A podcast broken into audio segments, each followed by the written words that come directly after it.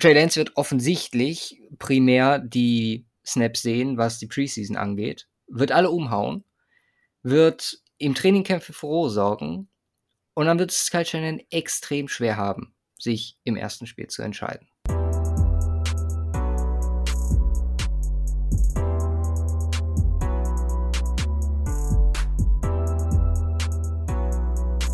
Hallo und herzlich willkommen zur 202. Folge vom Cover 2 Podcast. Mein Name ist Luca und bei mir ist Simon. Guten Tag, guten Tag, hallo.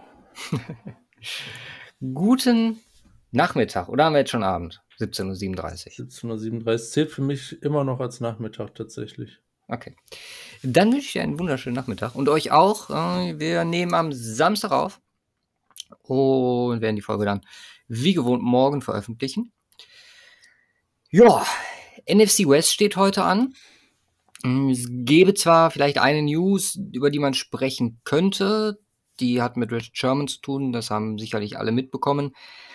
Aber wir haben uns jetzt gerade nochmal überlegt, dass wir das Ganze nochmal, ja, mehr oder weniger noch eine Woche oder je nachdem, wie das jetzt auch äh, gerichtlich weitergeht, so ein bisschen sacken lassen und äh, entsprechend dann drüber sprechen, weil aktuell ist auch keine Teamimplikationen vorhanden als Free Agent.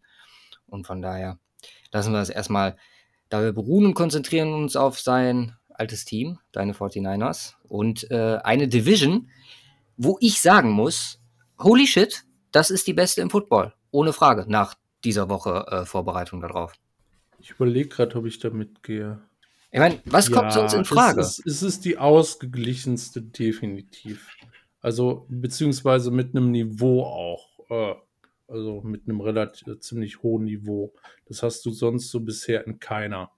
Wo du wirklich, ähm, wo alle Teams wirklich ordentlich sind, alle Teams Chancen auf Playoffs haben. Ähm, ja, also von daher doch, das kann man, kann man, würde ich so mitgehen.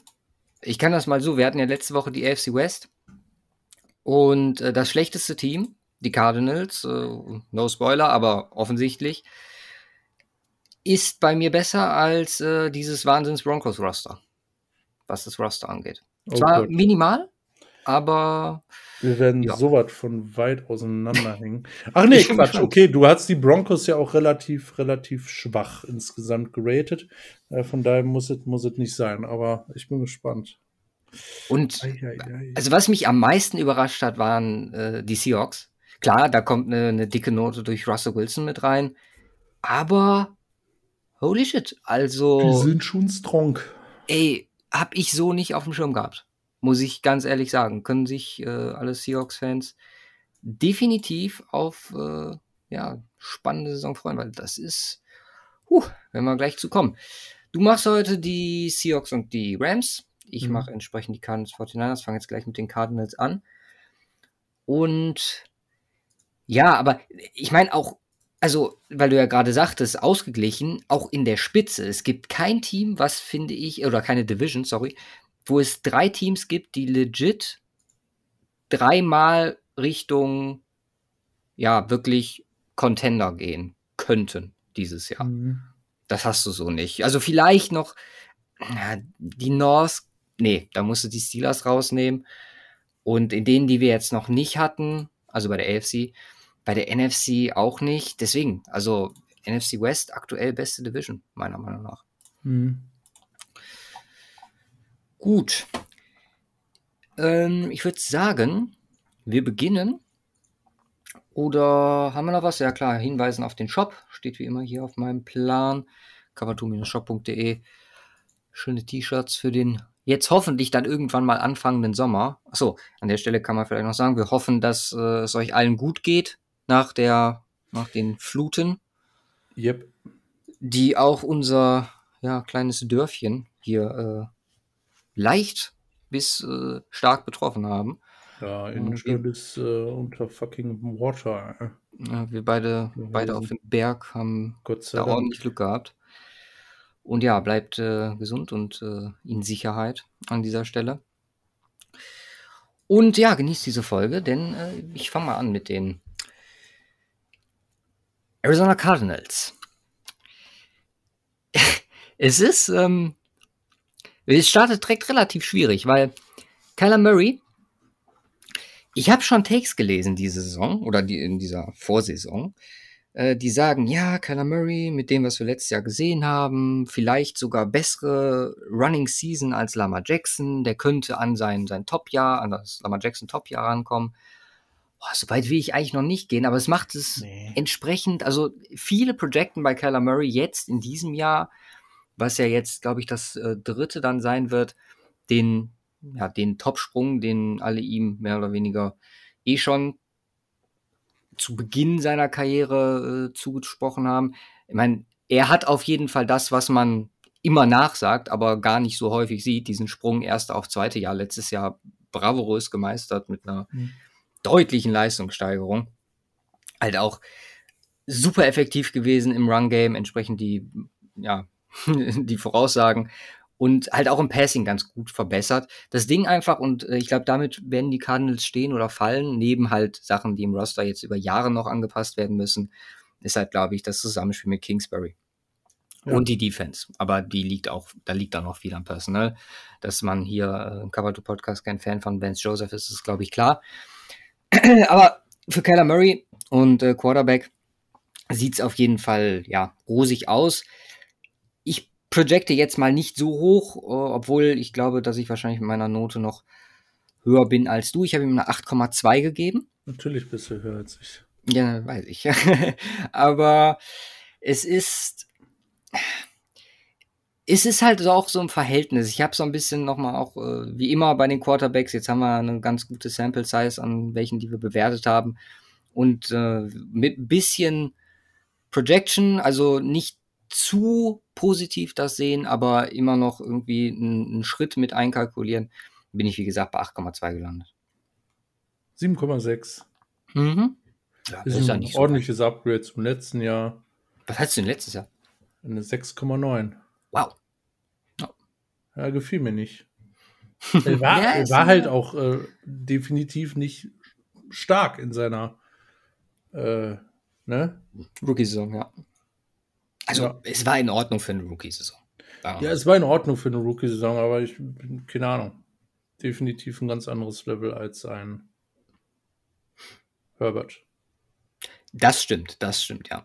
Muss man ganz klar sagen. Aber Herbert hat, hat man sich jetzt mehr erwartet. Die, ja, ja, und Herbert hat schon entsprechend die 8 jetzt schon bekommen.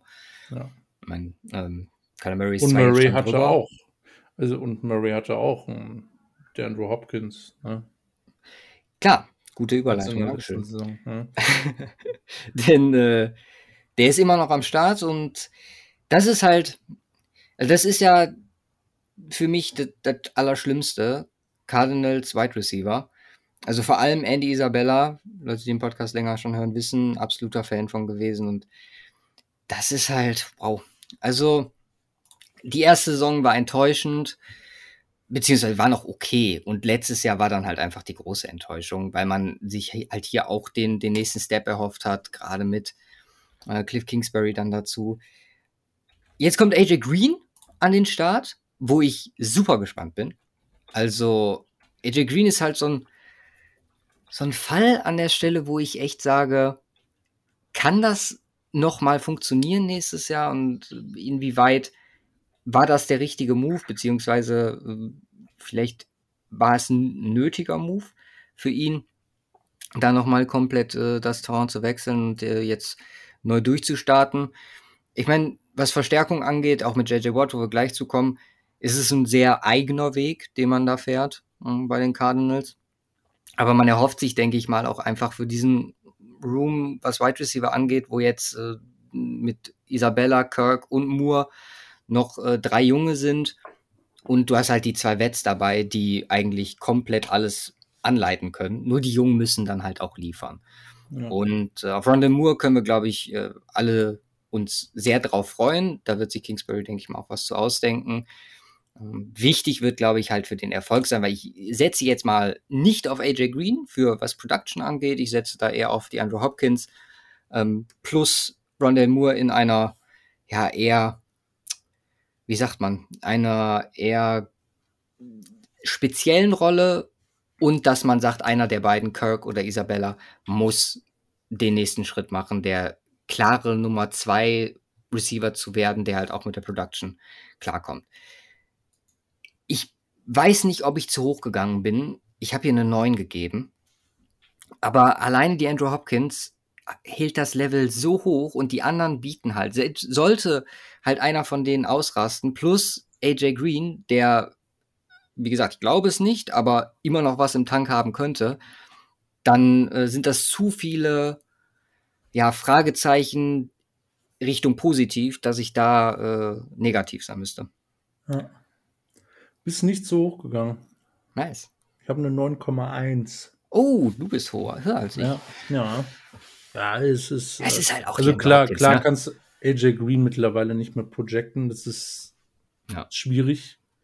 Ja, seine Verletzung, obwohl, obwohl er dann trotzdem immer performt hat und jetzt wirklich das erste Jahr, wo er dann nicht performt und auch wirklich teilweise schlecht spielt und Drops hatte. Ähm, und äh, ja, deutlich schlechter war, aber dennoch hast du, hast, äh, sehe ich da immer noch ein ja, Bounceback-Potenzial bei ihm und wenn man, wenn man sich da, wenn man sich das anguckt, du hast ja Dan Robbins, klarer Number One Receiver, du hast mit Wendell Moore ähm, und eigentlich auch Kirk und Isabella ähm, Potenzial Number Two Receivers. Ja. So viele. Ähm, da muss doch irgendwas. Aber das, ich meine, das haben wir letztes Jahr auch gesagt. Irgendeiner muss ein Top Nummer 2 sein, ja klar. Aber der erst, erst holen sie Kirk, dann holen sie Isabella, dann jetzt holen sie Rondell Moore und AJ Green. Wenn das jetzt so weitergeht, dann würde ich mir Gedanken machen äh, über die Wide Receiver Coaches, was weiß ich, keine Ahnung. Mm, true. Ja, müsste man definitiv hinterfragen. Oder auch, wie gesagt, Cliff Kingsbury, der bei mir, glaube ich, sogar ja. ein Downrate bekommen hat. Dieses Jahr. Mhm. Vielleicht noch zum Schluss, äh, ich glaube, dass man halt ab von dem, was wir jetzt gerade aufgezählt haben, wenig, also das ist so breit aufgestellt, da ist es, glaube ich, für Spieler wie Whitney oder uh, Antoine Wesley, Keyshawn Johnson relativ schwierig sein wird, reinzurücken. Ich meine, Johnson hat letztes Jahr noch ein paar Snaps gesehen, aber das, ja, gerade jetzt auch mit Moore dazu, ich meine, einen Zweitrunden-Pick, das gibt man auch nicht mal so eben aus. Nee. Da wird schon sehr schwierig werden. Wide, äh, Wide Receiver, Running Backs. Mhm. Fand ich extrem schwierig. Ja. Äh, kein Fan von Chase Edmonds. Also zumindest, also als Receiver schon, als Running Back eher nicht so. Ino Benjamin, hm, letztes Jahr quasi nicht vorhanden gewesen. Oder äh, quasi können wir quasi streichen. Und jetzt holt man sich James Conner dazu geht so ein bisschen in die Richtung AJ Green und JJ Watt, auch wenn er noch etwas jünger ist. Ich meine, mit fast jetzt, oder ist schon 26 Jahre. Ich verstehe den Plan nicht, weil James Conner, Verletzungssorgen, letztes Jahr das gleiche Experiment Kenyon Drake gescheitert. Keine gute Idee, meiner Meinung nach. Chase Edmonds, kein Runner. Ich sehe den Runner hier nicht. Ich kenne Kalfani Mohammed aus Denver. Bei der Masse an Spielern, die ich auch vor ihm sehe. Wie gesagt, Benjamin, Edmonds und Connor. Äh, keine Chance, denke ich mal, auch überhaupt im Roster zu bleiben. Und dann bin ich ein bisschen skeptisch, was den Running Back Room angeht, muss ich ganz ehrlich sagen. Klar, du hast den Murray Threat, aber den dürfen wir hier natürlich dann nicht mit reinrechnen. Und deswegen ist das nur eine 6 für mich. Ja, das ist nachvollziehbar. Ähm, die 6, ich bin nicht ganz so weit runtergegangen. Okay. Tatsächlich. Ähm, also ich, ja, Chase Edmonds, ich halte ich halt für, für, ich halte für absolut keinen Leadback. Ja. In, in, in der Form als Number Two Back ähm, ist, ist, ist der super. Hat mir auch äh, teilweise besser gefallen als Kenyon Drake, aber das ist, glaube ich, so der typische Fall. Gibt dir mehr Snaps und es wird nur schlechter. Ähm, mhm. James Conner bin ich, bin ich doch ich meine, es ist halt ja vier mittlerweile, ne? Aber war da immer, immer so ein bisschen Benefit of the Doubt und ähm, Steelers O-Line, so wirklich die Run-Blocking O-Line, also insbesondere in seinen Jahren. Mhm. Ähm, seh da, ich sehe da noch ein bisschen mehr Upside bei ihm, deswegen, ich bin nicht viel höher. Ich bin bei einer 6-5 gelandet. Okay. Aber ähm, ja, da gibt es sehr viele Running Back Rooms in der NFL, die deutlich besser aussehen als das. Ja, definitiv. Tight End? Ich meine, lohnt es sich hier über jemand anders außer Max Williams zu sprechen? Wahrscheinlich eher nicht. Daryl Daniels hat letztes Jahr ein paar Snaps noch gesehen. Äh, hinzu haben wir hier zwei, ja, UDFAs aus diesem Jahr. Aber ganz ehrlich, da müssen wir mehr oder weniger die Note schon so ein bisschen, oder wenn wir den Cardinals einen Gefallen tun wollen, müssen wir uns da schon so ein bisschen an Max Williams klammern. Ich habe eine 4,5 gegeben. Das Ding ist, also Williams ist sehr solide. Hatte in 2019 einen kleinen Ausreißer nach oben. Allerdings, ich, auch hier einfach im Vergleich zu Tight End Rooms, die wir teilweise bei anderen Teams sehen, sehe ich hier nicht die Production. Also diese Cardinals Offense ist der Quarterback plus die Wide Receiver. Darauf würde ich das Ganze jetzt erstmal fokussieren. Das ist auch richtig so bei dem Coach. Ähm, alles andere ist Beiwerk. Ich meine, du hast mit ihm einen sehr guten Runblocker am Start, der ja theoretisch, wenn es nötig ist, da ausfüllen kann. Wenn seine Pass-Blocking-Skills, da ist halt eher Daniels. Vielleicht müsste man ihn dann da mit reinnehmen als einfach Absicherung, was diese Stelle angeht. Aber das ist halt dann auch irgendwann zu durchschaubar, was äh, Personal und dann auf dem Platz angeht. Ähm, ich bin der Meinung, dass äh, da eine der wenigen Stellen in der Offense, wo definitiv Nachholbedarf ist. Klar, Running Back ist eh immer ein Thema, aber ähm, Tight End, wenn man diese Offense noch breiter aufstellen möchte, noch gefährlicher werden möchte, dann wäre ein echt guter Receiving Tight End äh, die nächste Anlaufstelle für mich. Ja. Macht 4,8, 4,5 habe ich gesagt, ne? Ja, same. Ja. Also, echt? Ja. Punkt dann. 4,5. Hatten wir letzte genau. Woche gar nicht, oder? Hatten wir keine, mal eine Folge ohne Punktlandung? Doch, doch, doch. Echt? Wir hatten Punktlandung. Ja, ein paar Mal sogar. Echt? Ja. Ich dachte, das ist irgendwie weit auseinander. Es ist, es ist, gar nicht so selten, wie man denkt, ja. was, was halt auch wirklich weird, also habe ich heute, als ich meine Noten nochmal durchgegangen bin, habe ich nochmal drüber nachgedacht, wie oft wir Punktlandungen haben und äh, for real, so, wir reden nicht einmal wenn, dann reden wir in der Folge darüber. Äh, also vor der Folge, was und wo verteilt wurde. Aber nie unter der Woche in der Vorbereitungszeit. Und das ist schon weird, wie oft wir also wirklich auf die, die Nachkommastelle genau äh, da die Punktlandung treffen. Ja. Great mind think alike. Wow. Oder zwei Idioten, ein Gedanke, könnte auch passen. Der ist noch besser. Offense Abschluss, dann über die O-Line. Und ich muss sagen, das hat mich jetzt nicht positionsgetreu, aber das hat mich so ein bisschen an die Denver O-Line erinnert. Einfach von dem Standing, wo man sich da aktuell befindet. Man hat mit DJ Humphreys einen absolut übergeilen Tackle am Start. Mit Kevin Beecham einen daneben, der so, hm, naja, gucken wir mal. Josh Jones hat irgendwie noch nicht so seine Füße in die NFL bekommen im ersten Jahr. Da hoffen wir mal auf Steigerungen. Bin ich aber, also nach, nach so einem schlechten, also er hat auch nicht viel gespielt, aber das war halt im Passblocking ganz gut, im Runblocking, ja, eher, eher nicht so. Ich meine, gut, der Rest ist eine solide Inside, wo der Center so ein bisschen heraussticht. Mein Rodney Hudson, ohne Frage, hat mittlerweile seine 32 Jahre. Und ähm, ja, ist aber, wie gesagt, denke ich mal noch für ein Jahr durchaus fähig, da Leistung zu bringen oder zwei. Und dann einzig, also Justin Pugh, gut, gebe ich euch noch, aber danach wird es halt ein bisschen kritisch, deswegen nur solide. Ich meine, sowohl Brian Winters als auch Justin Murray als auch Max Garcia, ähm, auch ein alter Bekannter aus Denver, sind jetzt nicht die Spieler, wo ich mich unbedingt drauf verlassen wollen würde was meine Inside angeht. Ist aber, wie gesagt, vollkommen okay, weil das wirklich die einzige in der Fünferreihe ist, wo ich sage, okay, Schwachstelle. Der Rest ist solid bis gut und denke ich, kann diese eine, ja, eine Schwäche in Anführungszeichen auffangen. Da wird es dann halt schwierig, sollte es ein Verletzungsproblem kommen. Ich meine, ansonsten ist man halt auch, was das Alter angeht, relativ gut aufgestellt. Also bis auf Rodney Hudson, da hat man mit Lemonka ja noch jemanden am Start äh, als Backup. Und sollte man vielleicht auch hoffen, dass äh, Hudson das Ding durchziehen kann diese Saison. Also es ist eine gewisse Breite da, aber halt äh, mit Verlust. So kann man es, glaube ich, ausdrücken. Mhm. Trotzdem finde ich es halt einfach durch die Standouts Hudson und Humphreys äh, plus Beecham so, dass man sagen kann, gerade auf den Tackle-Position noch mal besser als Denver. Deswegen habe ich eine 7,5 gegeben. Eine 7,3 bei mir. Ja. Mhm.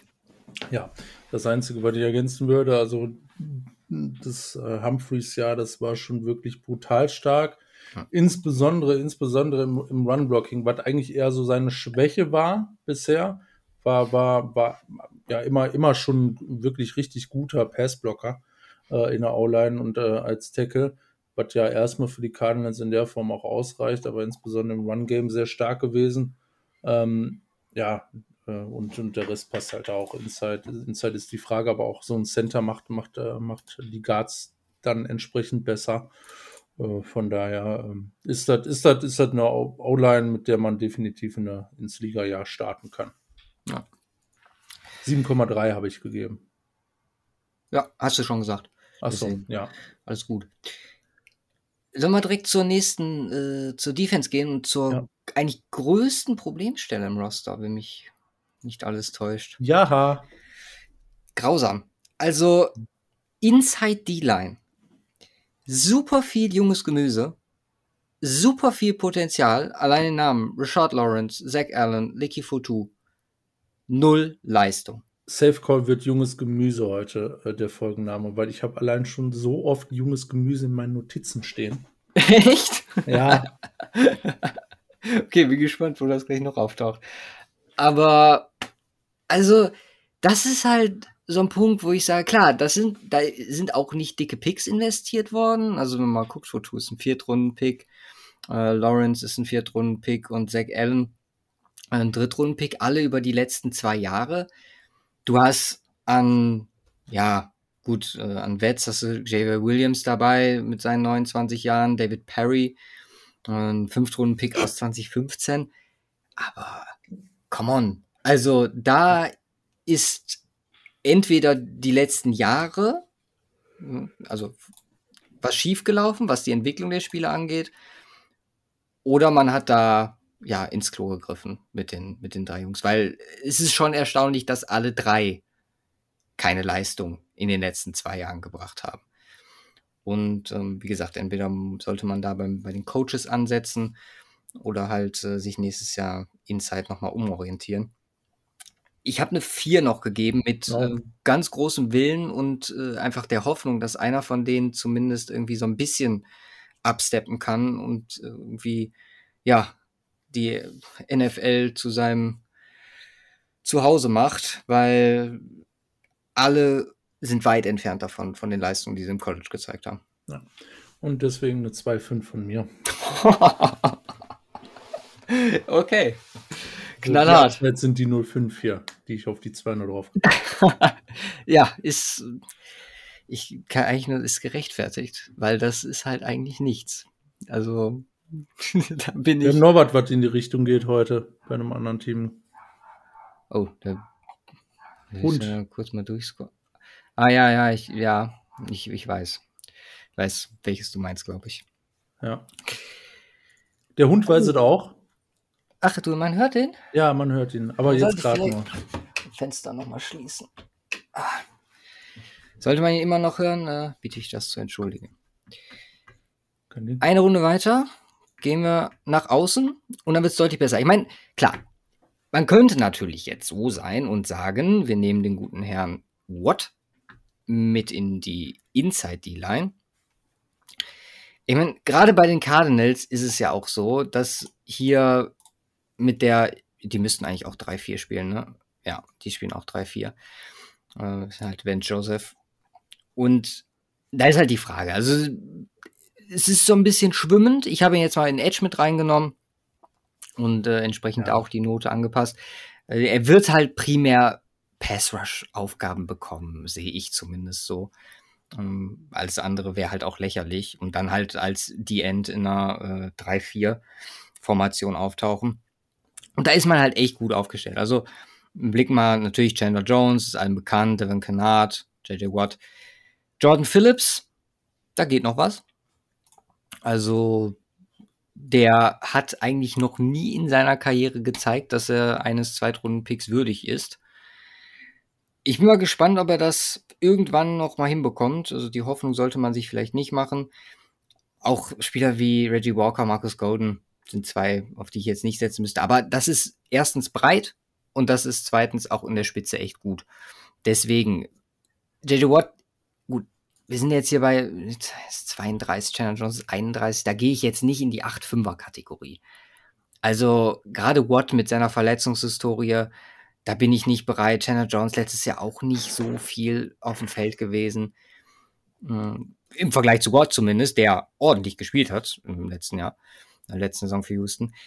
Aber nee, da, also da konnte ich, wenn das vor fünf Jahren, dann wären wir wahrscheinlich bei 9,5 gewesen bei dem Pärchen. Aber ich bin jetzt bei 8 gelandet für die zwei, plus halt das drumherum. Also, Veto. Veto, okay. Ja. Also 9 ist das für mich. Selbst No, mit, also JJ Watt hat letztes Jahr jedes, hat je, letztes Jahr 1000 Snaps am Start. Ja, JJ Watt, wie gesagt, aber Klar, es mit der kann sein, Verletzungshistorie plus das Alter, come on. JJ Watt ist, ist für mich immer noch äh, einer der besten äh, Spieler im Game, wenn er auf dem Wir Platz haben, ist. wir haben gestern, ach gestern, wir haben in der letzten Folge gesagt, dass wir Von Miller und Bradley Chubb zusammen keine 9 geben können. Und du gibst eine 9 für Chandler Jones und JJ Also- Watt? Chandler Jones ist besser als Chubb. Ja, definitiv. Ja. Und Chandler Jones war sonst, äh, sonst in seiner Karriere äh, immer ziemlich fit, so wie ich das in Erinnerung habe. Ja, letztes Jahr und ging halt runter, ne? Ja, aber eine, eine Saison, da würde ich jetzt nicht noch, noch nicht von der Historie sprechen und er ist 31. Ich glaube, da ist noch was im Tank. Und JJ Watch äh, plus die Depths, die dahinter ist, die, die auch äh, ähm, ordentlich ist in Ja, dem Rahmen. ist, ja, ähm, das das, ist für mich immer noch eine 9. Also, ja, komm, 8,3, aber höher geht's hier ja, nicht. ja. Ja, also ich bleibe bei 9. okay. Willst du auch irgendwie auffangen. Linebacker. Also er ist Simmons besser als in seiner ersten Runde, die er in der NFL verbracht hat. Ähm, Also sollten wir schon erwarten, oder? Ja, Weil, ich meine, wir haben letztes Jahr so, äh, auch da nochmal der Verweis, wer so einen Podcast entsprechend in der Zeit schon gehört hat, das war mein Lieblingsspieler im Draft und Simon war auch super angetan und dann halt eher eine enttäuschende Saison. Wir haben in der Saison relativ viel auf Vance Joseph geschoben, sind wir auch ganz ehrlich. Ich meine, die kann jetzt legen jetzt hier direkt nach mit Savin Collins. Simmons bietet natürlich auch nochmal die Möglichkeit, Richtung Safety da äh, Verbesserungen anzubringen. Ähm, aber ja, man ist auch ansonsten Taylor Vallejo, Jordan Hicks, der letztes Jahr ja eine Saison zum Vergessen hatte, ist man echt gut aufgestellt. Trotzdem hat man hier, ja, ist man weit entfernt von irgendwie einer spitzen oder gut ausgefüllten Position. Das ist auch jetzt hier mehr das Hoffen auf Collins und Simmons, was ich für ein extrem gutes Duo halte, die sich auch sehr gut ergänzen könnten. Ich meine, da müsste man vielleicht auch noch mal so ein bisschen das Front Office hinterfragen. Zwei First Round Linebacker Picks, ähm, ja, da gibt es sicherlich Positionen, die das nötiger gehabt hätten. Aber gut, wenn Collins entsprechend auf dem Board bei denen war, Simmons kann man definitiv verstehen wegen seiner Versatilität letztes Jahr. Aber dann dieses Jahr mit Collins nachzulegen, gefällt mir nicht so, muss ich ganz ehrlich sagen. Trotzdem, entsprechend ist man da gut aufgestellt. Ich habe eine 7 gegeben und hoffe, dass wir nächstes Jahr einfach eine 9 hier verteilen, weil die ist definitiv drin bei den beiden. ich habe eine 6-9 gegeben. Ach guck mal, 0,1 vorbei. Also ganz knapp daneben. Siehst, siehst halt genauso wie, auch, äh, wie du. Auch, auch Jordan Hicks, der brutal gute Jahre äh, in, der, in, der, in, der, in der NFL schon hatte, Ja, seit 15, zwei 16, Jahren da wow. äh, nicht mehr wirklich Anknüpfe, ja auch 2018 war richtig stark. Ähm, ist, ist halt zusätzlich mit dem, mit dem Potenzial, was äh, in was in Simmons und in Collins liegt, äh, ist, ist auf der Position schon entsprechend stark. Deswegen, auch, auch wenn es halt nicht gut war letztes Jahr, das, das dazu gesagt, ähm, wo man normalerweise wahrscheinlich deutlich drunter gehen müsste. Äh, aber ähm, ja, 6, 6, 9 für das Potenzial, wovon ich aber auch ausgehe, dass ein Teil davon entsprechend sichtbar wird, auch in diesem Jahr. Ja, wenn, wenn Joseph auch noch Isaiah Simmons äh, für mich zerstört, nachdem er. Dann gibt's auf Schnauze. auch ein geiler Geht der Luca nach Arizona, den Vans auf die Schnauze. Und nicht nur für. da gäbe es, glaube ich, Gründe äh, ab von der Sims, die das mehr rechtfertigen würden. Ja. Spaß. Ich meine, Spezialität, so als DB-Coach, ist natürlich äh, Secondary, zu der wir jetzt kommen. Und wir fangen mal mit den Cornerbacks an. Es ist viel Potenzial am Start. Ich meine, ja. Malcolm Butler, Robert Alford, Byron Murphy, Tay Gowan, der jetzt dieses Jahr dazu kommt, der, ah, ich will nicht Richtung Stil gehen, aber eine 4 und eine 5 wäre auch okay gewesen. Der Quiz Denard, nicht zu vergessen. First Round Pick aus 2014. Der, ja, mit Butler. Butler ist auch schon 31, ne? Mhm. Wahnsinn. Gut, ich meine, das Ganze ist so ein bisschen, ja, worauf setzen wir hier? Also, ich glaube, ich würde am ehesten Richtung Murphy Denard gehen und äh, Butler. So als äh, Trio zum Start. Vielleicht Murphy im Slot. Ja. Und äh, gucken, dass man hier die Jungen irgendwie so ein bisschen eingebaut kriegt. Ich meine, Marco Wilson noch dazu gekommen, jetzt auch dieses Jahr, sogar Viertrunde. Da hat man definitiv Prioritäten gesetzt. Sie hat jetzt, glaube ich, Gowan über Wilson gehabt. Aber nee, das äh, ist schon ganz in Ordnung. Nur halt auch weit entfernt von irgendwelchen äh, Top-Niveaus, die wir zum Beispiel letzte Woche gesprochen haben. Übrigens, nee, war, war ganz lustig heute Morgen. Der äh, Tommy hat mir geschrieben. Und zwar äh, hat er sich erstmal kurz, äh, kurz Feedback noch zu den Chiefs gegeben, wo wir Colonel Powell übergangen haben, der gedraftet wurde. Da habe ich aber gesagt, so, ich meine, wir haben das mehr oder weniger so formuliert, ist Tyreek Hill plus X, ne? Und, ich habe äh, in meinen Notizen drin stehen, immerhin. immerhin. Aber wenn X, X gut wird, dann wird es eklig. So, so haben wir es ja letzte ja. Woche gesagt. Äh, nee, wir hatten da über allgemein, wo ich meinen Denver-Take zu den Cornerbacks gegeben hatte. Und mhm. äh, sagte, bester Cornerback-Room der Liga wo du dann meintest, äh, Ravens, wo ich noch gesagt habe, okay, und dann Patriots.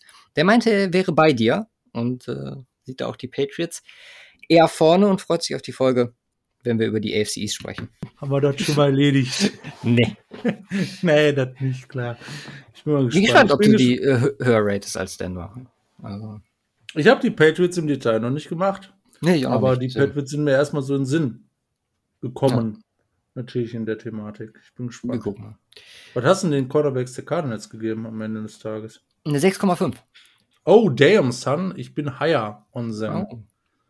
Uh, much higher. Ich bin hier bei einer 7,2. Ja, gut, 0,7. Ja, ist schon ordentlich. Ja, ist, ist schon ein bisschen, ne? Ist schon ein bisschen. Ja, ja Malcolm Butler, ne? Hier äh, in der Division mit Russell Wilson. Er wird sich erinnern. Entschuldigung, musste sein. Ach, meinst du, das wären äh, Goal-Line-Interceptions en masse? Ich muss ja auch ein bisschen Spaß haben. Seahawks, Seahawks wird gleich schon gut. Ich glaube, du wirst gleich noch genug Spaß haben, wenn ich die 49ers vorstelle. Ja, na, Ich habe ich hab, ich hab ein neues äh, Rating-System bei den 49ers entwickelt, übrigens. Kommen wir gleich zu. Okay.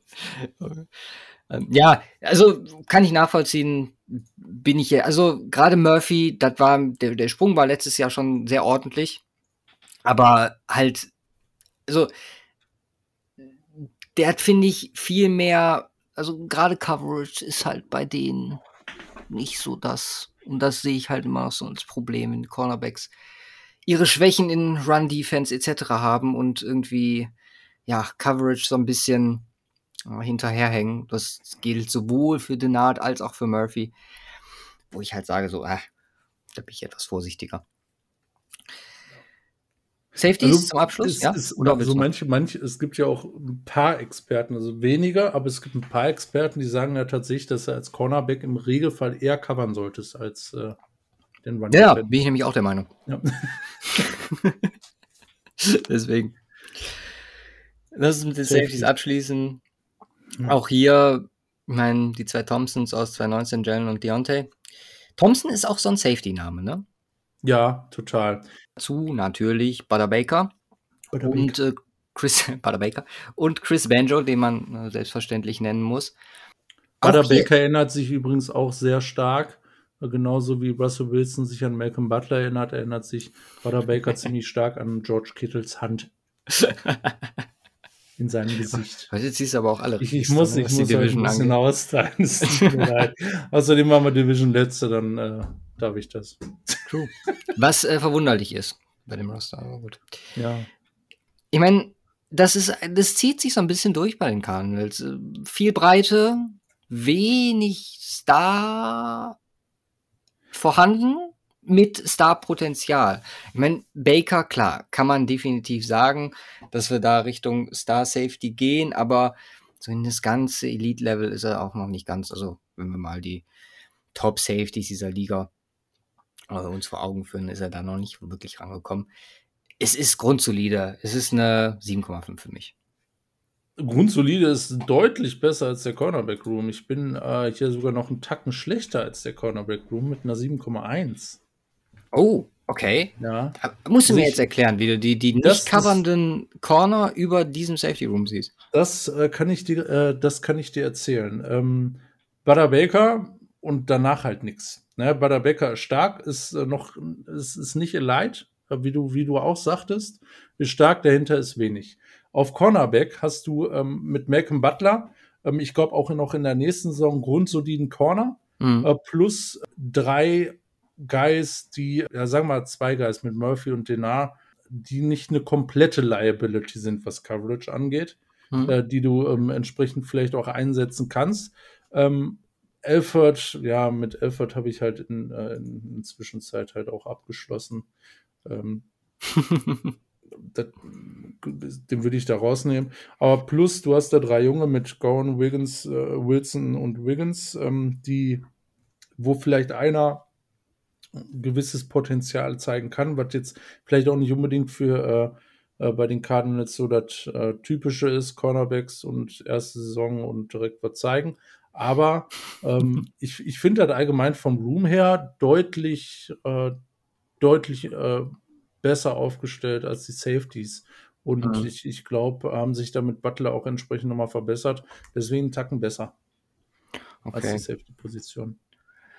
Ja, also ich sehe gerade, also vor allem Jalen Thompson, so im Vergleich zu Deontay, der definitiv hinter Erwartungen Das ist noch Chris. Banjo.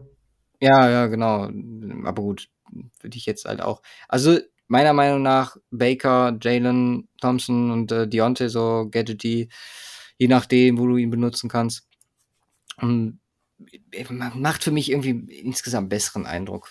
Aber klar, sollte Murphy noch einen Step nach vorne machen und äh, auch mal einen Ball covern, dann haben wir definitiv äh, hier wahrscheinlich eher Richtung ausgeglichen. Wahrscheinlich liegt die Wahrheit irgendwo in der Mitte Ja. zwischen Safety und Cornerback. Aber es gleicht sich ja aus. Eigentlich haben wir jetzt alles mehr oder weniger ausgeglichen, bis auf äh, meinen ja etwas höheren Aspekt, was Quarterbacks angeht. Ja. Was hast du insgesamt? Achso, Special, Special, Special Teams. Special, Teams. noch. Special Teams. Andy Lee und Aaron Brewer als Long Snapper plus Matt Prater, Matt Prater, der mittlerweile seinen Weg nach Arizona gefunden hat. Gefällt mir nicht. Matt Prater Maschine. Ja, Matt Prater ist Maschine. Aber an sich Cardinals letztes Jahr nicht so doll gewesen, Hm. was äh, Special Teams angeht. Ich habe eine 3,5 gegeben. Wir haben eine 4 gegeben. Ah, okay. Also passt auch. Sehe ich ganz genauso. Andy Lee ist halt auch schon alt und so langsam äh, nagt der Zahn der Zeit. Fast, fast 40. Tyler Newsom dieses, äh, oder nicht dieses Jahr, aber darf mit ihm so ein bisschen um den, um den Spot ringen dieses Matt, Jahr. Matt. Prater ist äh, fast 37 und guckt dir das Bein an. ja, Ja, stimmt. da wird sich Cristiano Ronaldo darüber freuen. Ja, macht für mich oder macht für dich insgesamt? 6,82. Wow. Wo kommt da der Unterschied zustande? Deutlich niedriger als du, oder? Ja, aber wo? Wir waren doch eigentlich jetzt relativ. Du warst teilweise Edge warst du höher, Wide Receiver warst du höher. Ich habe eine 7,2. Ist es alleine der Kyler Murray? Running Back war ich höher. O-Line war ich. O-Line hattest du was? Äh, 7,5, da hattest du 7,3, oder? Ja. Ja, Ends hattest du auch niedriger? 4,5. Ja, gut, du hattest eine, eine 2 bei den Titans. Nee, bei den. Tight Ends Bei der 4,5, D-Line. bei der Inside D-Line eine Ja. 2,5. Ist Aber das 1,5 ist halt das Unterschied. einzige. Edge war ich dafür höher als du. Ja. Linebacker ist- war ich quasi Murray. gleich. Cornerback, Safety war ich auch quasi gleich. Was hast denn du für eine Gewichtung für Quarterback? 30? 25. Ich habe 20. So ist das. Komisch. Also, äh, du hast 8,5 für Kyler. 8,2. 8,2, ich habe 7,6. Das macht halt tatsächlich keinen Sinn. Dass wir so weit auseinander liegen. Das Aber wir verbuchen das jetzt 6,82, 6,82 und du hattest eine 7,2. 0. Äh, Komma. So, da haben wir in der Tabelle. Gut, Schedule. Schedule. Schedule. Ist nicht schön. Nee, also es geht.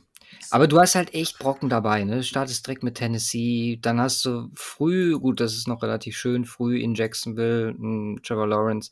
Klar, die Division haut rein mit äh, LA, San Francisco, je zweimal und den Seahawks. Dazu Green Bay, Cleveland.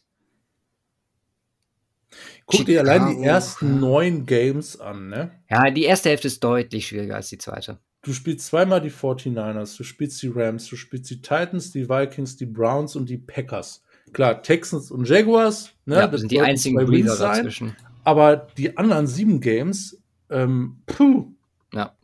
Es ist ein harter Start. Danach lockert sich so ein bisschen. Ich meine, die Bye kommt dann auch in Woche 12, glaube ich. Du hast dann noch Detroit, Chicago, Carolina, sind alles so Middle of the Pack Teams. Womit arbeiten kann Dallas auch, die Entwicklung und Indiana.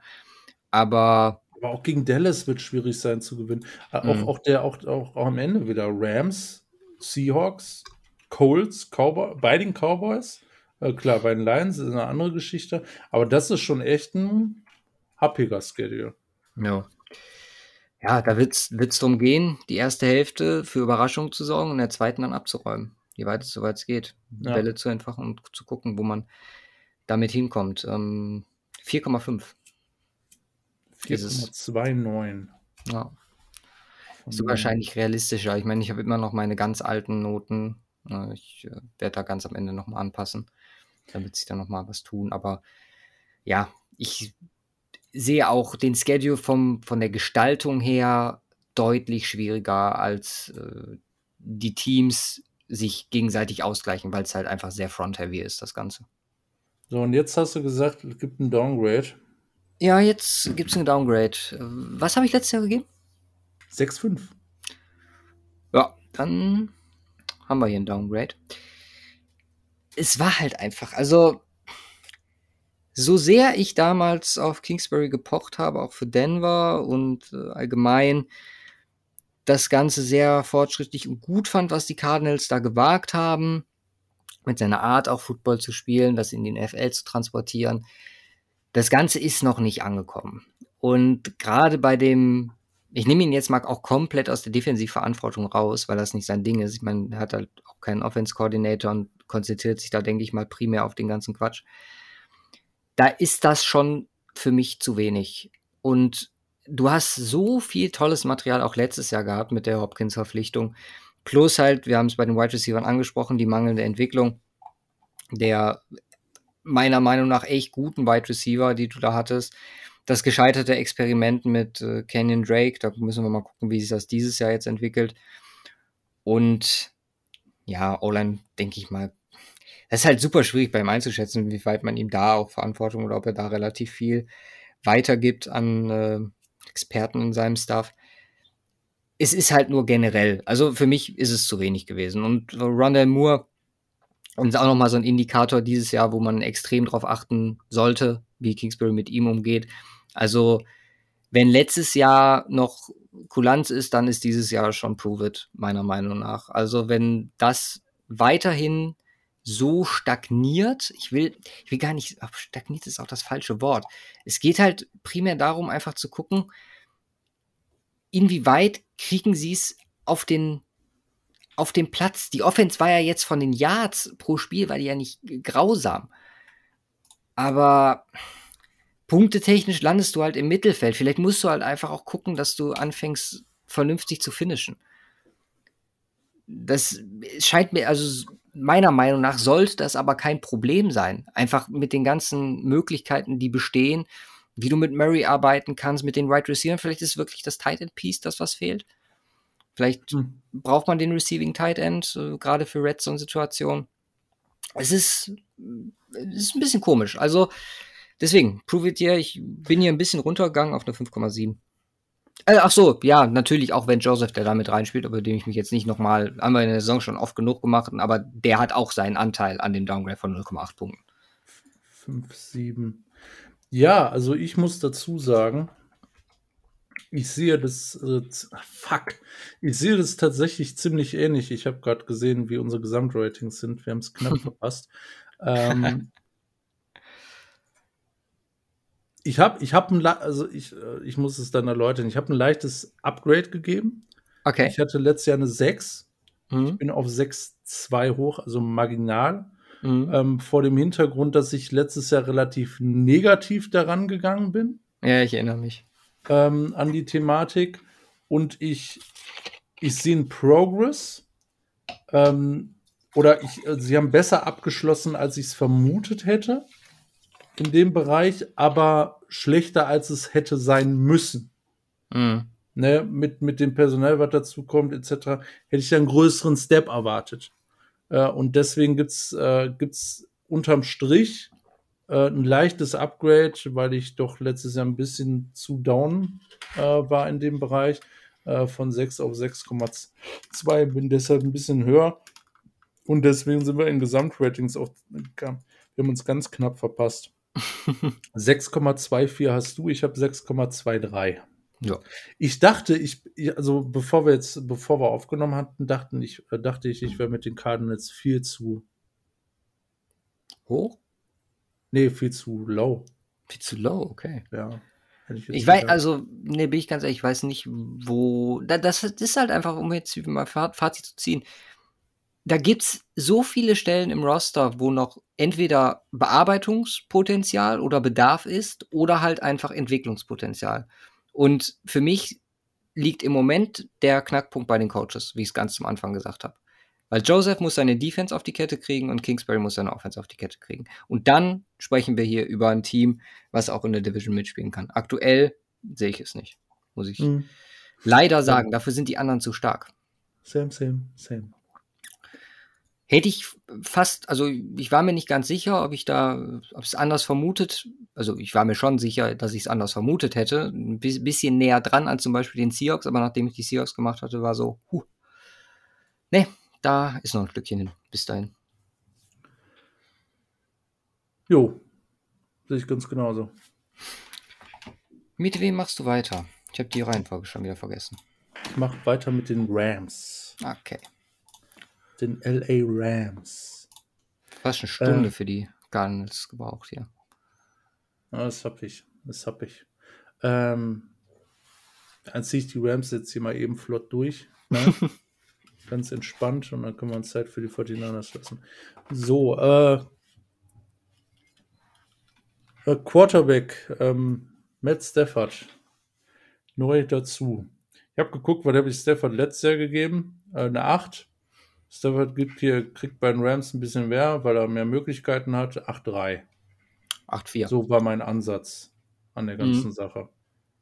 Ja, also, ein Upgrade, äh, Upgrade zu Goff ist es äh, klare Sache. Ich glaube, Goff hatte letztes Jahr eine 6-5, also Rams sich da auch sehr ordentlich verbessert äh, in dem Bereich auf der Position. Müssen wir mal schauen, wie es weitergeht, wa? Wide Receiver. Das wird, warte kurz, das wird ja. super. Weil also, wer Flying Coach hört, den Hype, den Sean McWay im Vergleich zu Jared Goff bei Matthew Stafford empfindet, der hat groß vor. Das ist hier mit eingepreist. Deswegen ein 0,1 noch mehr als du. Ja. Ähm, Wide Receiver. Äh, Cooper Cup, Robert Woods, äh, Josh Reynolds ist weg. Ben Jefferson ist immer noch da. Tutu Atwell kommt dazu. Plus Deshaun Jackson. Da muss, muss mal gucken. Ja spielt er überhaupt viel.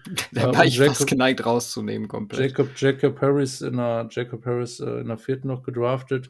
Ja, das ist, das ist top. Also ähm, man muss, man muss immer gucken. Cooper Cup, Robert Woods sind für mich noch nicht die Typen, die ähm, so in die Number, so in die typische Number One Receiver Rolle reinfallen, so wie man es kennt von einem Julio Jones. Ja. Äh, ähm, Keen Allen und so weiter und so fort. Das heißt nicht, dass sie schlechter sind, ähm, spielen halt aber einfach auch deutlich anders äh, in, in einem Sean McVay-System. Sind beide mit dem, was sie machen, so unglaublich stark. Cooper Cup mit seiner Ability after, after the Catch und allem drum und dran. Robert Woods, der auch letztes Jahr deutlich was draufgepackt hat in Sachen Touchdowns. Richtig stark. Geht für mich noch nicht in den Neuner-Bereich. Wir sind da knapp drunter. Vielleicht müssen wir noch ein bisschen ergänzen. Äh, Tutu Atwell muss man, muss man echt mal abwarten, wie sich das entwickelt. Van Jefferson war ein solides Rookie-Jahr, muss jetzt aber definitiv einen draufpacken, um, um sich da auch den Number 3 äh, Receiver-Spot äh, wirklich zu graben, äh, der, den er sich holen muss, äh, weil sonst sehe ich da schwarz. Mhm. Ähm, ja, und in dem Rahmen habe ich eine 8,8 gegeben. Okay. Ja, ich habe 8,5 gegeben ähnliches Problem oder nicht Problem, aber ähnliches Phänomen, wie du es gerade beschrieben hast. Die beiden sind halt, hm, die, die, klare Nummer eins fehlt und das ist halt ein Indikator dafür, dass, äh, obwohl denen beide die Leistung abzusprechen, ist halt auch irgendwie lächerlich, weil die sind zusammen einfach ein absoluter Number One Receiver. Die ergänzen sich so gut und bieten einfach für das System auch die perfekten Möglichkeiten, entsprechend die Verlängerungen auch nachzuvollziehen. Ich bin halt super gespannt auf Tutu Atwell einfach äh, wie McWay mit ihm umgeht und äh, wie er mit seinen Problemen beziehungsweise Größe, Gewicht, wie er da äh, in dem System untergebracht wird. Ja. Gut, Running Back. Äh, also Cam Akers wird halt definitiv eine 2000 Yard äh, Saison hinlegen. äh, allein schon, weil ich ihn in Fantasy habe. Es gibt hier definitiv Pluspunkte in dem Bereich. Große ähm, Diskussion im Moment. Ne? Cam Akers und äh, auch Henderson. Ja, ich bin ja auch schon, ich bin ja doch sehr stark auf dem Cam Akers Train. Auch, mhm. auch wenn Daryl Henderson gut ist, ich weiß noch nicht, ob ich ihm äh, als Leadback traue über eine Saison. Ähm, ich ich, ich, ich glaube, Cam Akers insbesondere zum Ende der letzten Saison richtig gut unterwegs, richtig stark unterwegs gewesen. Ähm, vergessen dürfen wir auch nicht den coolsten in der Truppe, das ist Steak Funk. Ja. ähm, den, muss man natürlich noch dazu nennen. Ähm, nee, äh, man, man muss da ein bisschen differenzieren. Also ich glaube, ich, ich, ich glaube schon, dass Cam Akers der Guy sein wird. Mhm. Ähm, nichtsdestotrotz wird Daryl Henderson da auch eine Rolle spielen. Ähm, sind beide gut. Ähm, von beiden hat man jetzt aber auch noch nicht äh, das wirkliche Number One Running Back äh, ähm, Potenzial. Potenzial gesehen äh, in dem Rahmen. Ähm, deswegen muss man da Running Back technisch aufpassen. Ich, ich bin ja unterm Strich bei einer 7,5 gelandet, weil die müssen erstmal zeigen, dass sie drauf haben. Ja, unterschreibe ich so, aber ich gebe eine 7,3. 7,3. Ja. Bleibt noch Tight End und O-Line. Tight End, O-Line. Tight End fangen wir an. Ähm, der ist ja bei den Seahawks gelandet. Jetzt muss er einmal runterscrollen, wenn mein Name entfallen ist. Everett. Everett. Everett ist weg. Bleibt noch Tyler Higby und Bryson Hopkins, äh, ja, äh, nicht gespielt, also primär erstmal Higby, ähm, äh, wo es interessant wird.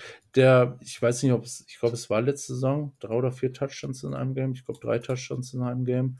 Mhm. Ähm, krass Game, sonst immer, immer so ein bisschen mit Höhen und Tiefen. Ähm, ich persönlich halte ihn für einen sehr guten Receiving Tight End, äh, wenn richtig eingesetzt. Ich bin gespannt, wenn er, äh, wenn, wenn Everett jetzt raus, Tyler Higby wieder auch äh, auch wieder mehr Targets sehen wird, wie er sich da, ähm, wie er sich da einspielen wird. Ich persönlich, ich, vielleicht bin ich dazu hoch, ich persönlich äh, halt, äh, halte ihn für einen ziemlich guten Tight End ähm, und bin da, auch wenn er natürlich jetzt nicht in die Top-Riege reinfällt, unter die Top 5, Top 6 ähm, und nicht, nicht der beste Blocker vor dem Herrn ist, ähm, habe ich, hab ich hier eine 6,9 gegeben ähm, für Tyler Higby. Äh, denn ich denke schon, dass es äh, damit ausreichend ist. Mit Tyler Higby und Bryson Hopkins Upside äh, jetzt im zweiten Jahr äh, vielleicht mal, ist es ordentlich. Ja, Hopkins bietet auf jeden Fall die Receiving Capability nochmal dazu. Der Blocker fehlt halt so ein bisschen. Ich fand immer Higby Everett, das war analog zu Cup Woods so ein ganz gutes Komplementärduo, wo du Tight End spezifisch sehr gut rotieren konntest ohne viel Verlust und äh, auf einem relativ hohen Niveau. Jetzt ist er alleine. Ein bisschen weniger, 6,5. Ja. Ja, also ich, ich bin da höher, 6,5 wäre wahrscheinlich so der Wert, den ich im Mittel äh, genommen hätte. Ja. ist, man wird sehen. Also da kann natürlich auch ein Schub kommen, dadurch, dass er jetzt entsprechend mehr Snaps sehen wird. Wer weiß. Das bietet auf jeden Fall nochmal ordentlich Potenzial. Aber gerade Blocking, was das angeht, das muss besser werden, auch äh, den Running Backs zuliebe. Ja. O-Line. Habe ich auch so ein bisschen äh, schwer, äh, schwer mitgetan. Ähm, fangen, fangen wir mit dem Einfachen an. Äh, Guards, David Edwards, Austin Corbett, beide richtig stark gespielt letzte Saison. Hm. Ähm, darauf muss man aufbauen. Äh, mehr kann man dazu erstmal nicht sagen. Hatten, waren, haben nicht jede Saison ihrer Karriere bisher so gut gespielt, aber letztes Jahr war das wirklich zusammen richtig stark. Äh, auf, auf Tackle sieht es eigentlich ziemlich gut aus. Whitworth, klar, ist schon fast 40 mittlerweile. ballert aber Saisons raus äh, in dem Alter, was echt brutal krank ist. Dazu, äh, ja, Havenstein, Right Tackle, richtig stark und Notblum, der ja auch auf Tackle oder auf Guard spielen kann, da insbesondere als Passblocker sehr gut unterwegs ist. Das ist sehr stark. Center ist halt die Frage in dem Rahmen. Äh, Brian Allen, äh, letztes Jahr nicht gespielt. Ähm, davor, ja, nicht so dolle. Ähm, da ist halt, ist halt die Frage, die ich, ich vermute mal, er wird, er wird spielen in dem Rahmen. Da ist allerdings ein dickes Fragezeichen dran. Ähm, insgesamt fehlt mir vielleicht auch so ein bisschen Depth Piece, weil das war auch so das Problem bei den Rams vor zwei Jahren. Das ist halt Notebook äh, und dann nix. Ja, und äh, aber, aber sonst ist es halt stark. Ich, ich habe mich, hab mich trotzdem schwierig getan. Ich bin bei einer 7,7 gelandet. Uh. Ja, bin ich höher. Ich bin auf die 8 gegangen. Einfach, also ich verstehe, dass man da runtergeht, weil die Pieces, die hier für also gerade outside bei den Tackles 30 und 40 Fragezeichen. Und da kann eine Verletzung schon für einen Zusammenbruch des Gefüges sorgen, bin ich der Meinung. Trotzdem, du hast es gerade angesprochen, Whitworth hat ein, das hätten wir jetzt, glaube ich, die letzten fünf Jahre sagen können. Oh, das wird aber jetzt langsam mal, ne? Und äh, du hast gesagt, die Leistung, die er da bringt, das ist insane. Deswegen hier Benefit of the Doubt und dann immer noch die 8 an der Stelle. Könnte aber eine Problemstelle ja. werden. Ja, ja, ja, ist, ist, ist, ist auch äh, nachvollziehbar. Ich habe so ein bisschen Schiss halt. Äh, mhm. Schiss, ich meine, gerne, okay. äh, wenn, wenn die beim Schlechter spielen. Aber dass das äh, so in Richtung, Richtung 2019 geht, äh, da sollten sie sich in Acht von nehmen, weil viel Raum für äh, ähm, oder viel Spielraum ist da halt echt nicht. Ja, auch, also, und auch gerade, was du gesagt hast bei Corbett und Edwards, das waren letztes Jahr, wenn man auf die Karrieren blickt, ich meine, sind jetzt beide nicht so lange in der Liga 1918, aber das sind schon gewisserweise Ausreißer gewesen. So, ich meine, das Modell, was die Rams da fahren, mit ähm, ja, relativ gut, ein Zweitrunden-Pick, aber das sind schon primär höhere Picks in der O-Line, wo man dafür geht und einfach guckt, ähm, wie man die Spieler ja entwickelt bekommt. Das finde ich schon ganz, ganz in Ordnung. Solange man natürlich auf Tackle gut aufgestellt ist, kann man das sicherlich machen. Frage ist nur, wie sustainable ist das dann halt auch über die nächsten Jahre? Ja. Ja, so viel zur Offense. Eigentlich ziemlich solide aufgestellt, eigentlich ziemlich gut aufgestellt in dem Rahmen, muss man wirklich sagen. Ja. Ähm, kommen wir zu Defense, da ist es, ja, Halleluja, da haben wir von, von allem bis allem was dabei, quasi. ähm, fangen wir mit dem Prunkstück an, äh, mit der Aaron Donald Line. Inside. Ähm, ja, brauchen wir nichts zu sagen. Aaron Donald, daneben haben wir Sebastian Joseph Day, der eine wirklich starke Saison gespielt hat. Äh, mit Greg Gaines, ähm, ja, Depth Piece in dem Rahmen. Was halt so ein bisschen wehtut, ist, Brockers ist weg. Ähm, keinen adäquaten Ersatz dafür geholt. Äh, und die einzig wesentliche Frage, die sich stellt, ähm, ist es eigentlich relevant für die Note, wer neben Donald am Start ist? Das ist die Frage. Also eigentlich müsste man ja. Ja also Brockers ist halt weg. Das ist, ist, halt schon, trotzdem hat Joseph Day halt auch eine starke Saison gespielt. Unterm Strich macht es keinen scheiß Unterschied, ob du eine 9, eine 9, 9 oder eine 10 gibst. Ich gebe ja trotzdem eine 10. Ja, 9,9. Hm, kann er einfach mal auch davon ausgehen, dass Spieler wie Joseph Day äh, zumindest ihre Leistungsniveau halten, weil es halt einfach schon erleichtert ist, neben einem Aaron Donald zu spielen. Der, wie gesagt, auch alleine die 9,9 rechtfertigt hier an der Stelle. Hm. Ist halt absurd, seine Karriere. Edge, ja, der Typ ist zu krank. Der Typ ist halt auch der Pass Rush. Ne? Ja. Aber der muss halt auch der Pass Rush, Pass Rush, Pass Rush sein, weil daneben ist es halt so ein bisschen schwierig. Äh, Samson Ebukam ist weg zum 49ers. Äh, dann bleiben übrig Leonard Floyd. Ähm, was habe ich geschrieben? Ich habe geschrieben, Solid nicht mehr. Mhm. Ist kein Edge Rusher, auf dem ich meinen Edge Rush aufbauen möchte. Ähm, dazu äh, Okoronko, mehr oder weniger ein Despiece und Terrell Lewis, der eine solide Rookie-Saison gespielt hat, tatsächlich mit relativ wenig Snaps. Mhm. Es ist unterm Strich eine, ja, ist es, ist es halt echt nicht so dolle. Und es ist die Frage, was, äh, wie, wie stark man Leonard Floyd hier gewichten will. Ähm, ich ich sehe ich es problematisch. Es ist noch knapp über einer 5, bei einer 5-5 bei mir. Mhm. Ähm, mehr aber auch nicht. Ja, ich habe eine 6,5 gegeben. Also noch Mhm. Justin Hollins.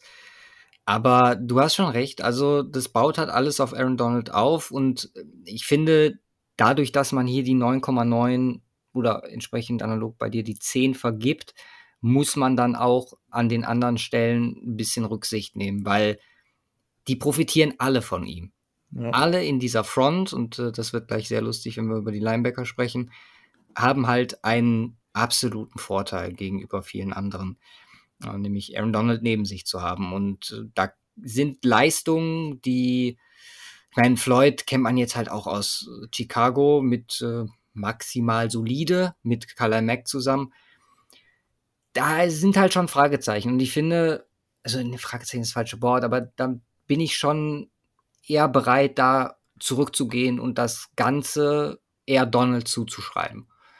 Deswegen entsprechend. Also 6-5, du warst jetzt, äh, was hast du, 5-5?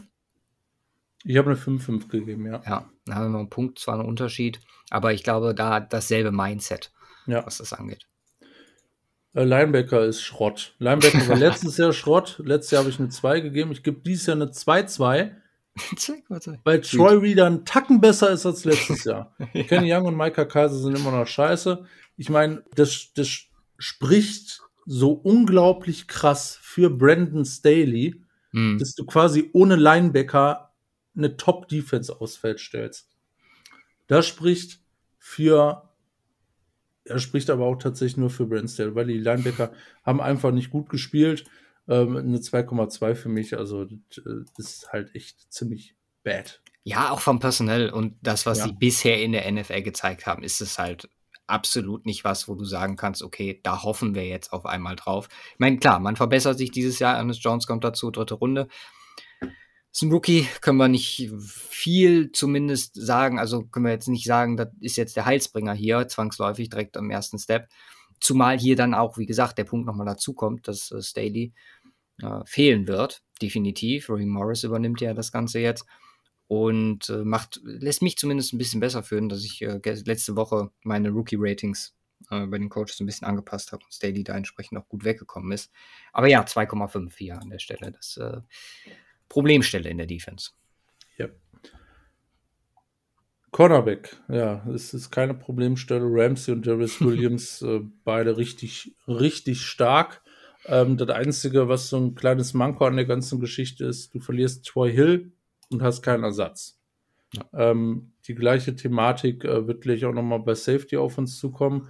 Aber das ist natürlich problematisch äh, in der Rams Cap-Situation. Sie verlieren, also nicht aufgrund der Situation, aber sie verlieren Brent Staley, aber halt auch personell, mit dem er unterwegs war, was enorm wichtig war. Joe Hill als Slot Corner, ähm, äh, später noch entsprechend John Johnson als Safety. Äh, das wird wehtun. Die beiden kriegst du nicht wieder. Und ähm, in einer Pass-Heavy League entsprechend wirst du mehr als zwei Cornerbacks brauchen. Und äh, es ist, ist nicht so, als äh, wären Ramsey und Darius Williams da und dahinter noch einige. Nee, dahinter eigentlich gar nichts. Also wirklich gar nichts. Es ist David Long, äh, 2019er Drittrunden-Pick, der ein paar Snaps gesehen hat im letzten Jahr. und äh, ja, ansonsten eigentlich wirklich gar nichts. Ein undrafted Free, äh, Rookie aus diesem Jahr, ein undrafted äh, Rookie aus letztem Jahr, äh, aber das ist es wirklich und ich du siehst Ramsey und Williams und müsstest eigentlich eine 9 plus geben. Ich gebe hier aber nur eine 8,9, um äh, entsprechend zu zeigen, was du brauchst, brauchst mindestens einen dritten Corner, der irgendwie auf dem Feld ist. Ja, gut. Robert Duchel kommt halt vierte Runde. Ich hatte, wir haben gerade nochmal geguckt, fünf Runden ah, Grade auf ihn. Ist ja. aber halt auch nicht Nix jemand, ersten, wo ja. ich sage, der da die Slot-Position sofort besetzen kann. Das ist halt für mich auch hier ein großes Problem. Und ähm, wenn man sich dann mal auch in der Division umguckt, plus am Schedule, da hast du es mit Gegnern zu tun, die auch über die Mitte durchaus spielen können. So, macht mir ein bisschen Bauchschmerzen. Trotzdem, alleine durch Ramsey und Williams, ist der Floor da relativ high. Hm, ich habe 0,1 besser noch als du. Ich habe eine 9. Okay. Da muss halt irgendjemand äh, irgendeine Lösung muss für, für, für die Mitte, für den Slot gefunden werden. Dann äh, sind wir da set, äh, wenn man mal Verletzungen außen vor lässt. Hm.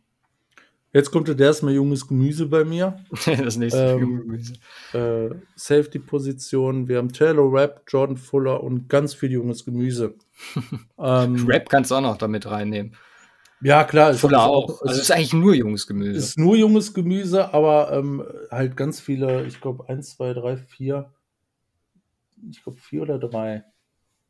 Drei also undrafted Rookies aus, aus diesem Jahr und drei aus letztem Jahr und noch vier einer aus 2019. Ja, stimmt, stimmt, stimmt. Also äh, unglaublich. Es gibt keinen Safety bei den Rams, der vor 2018 gedraftet wurde.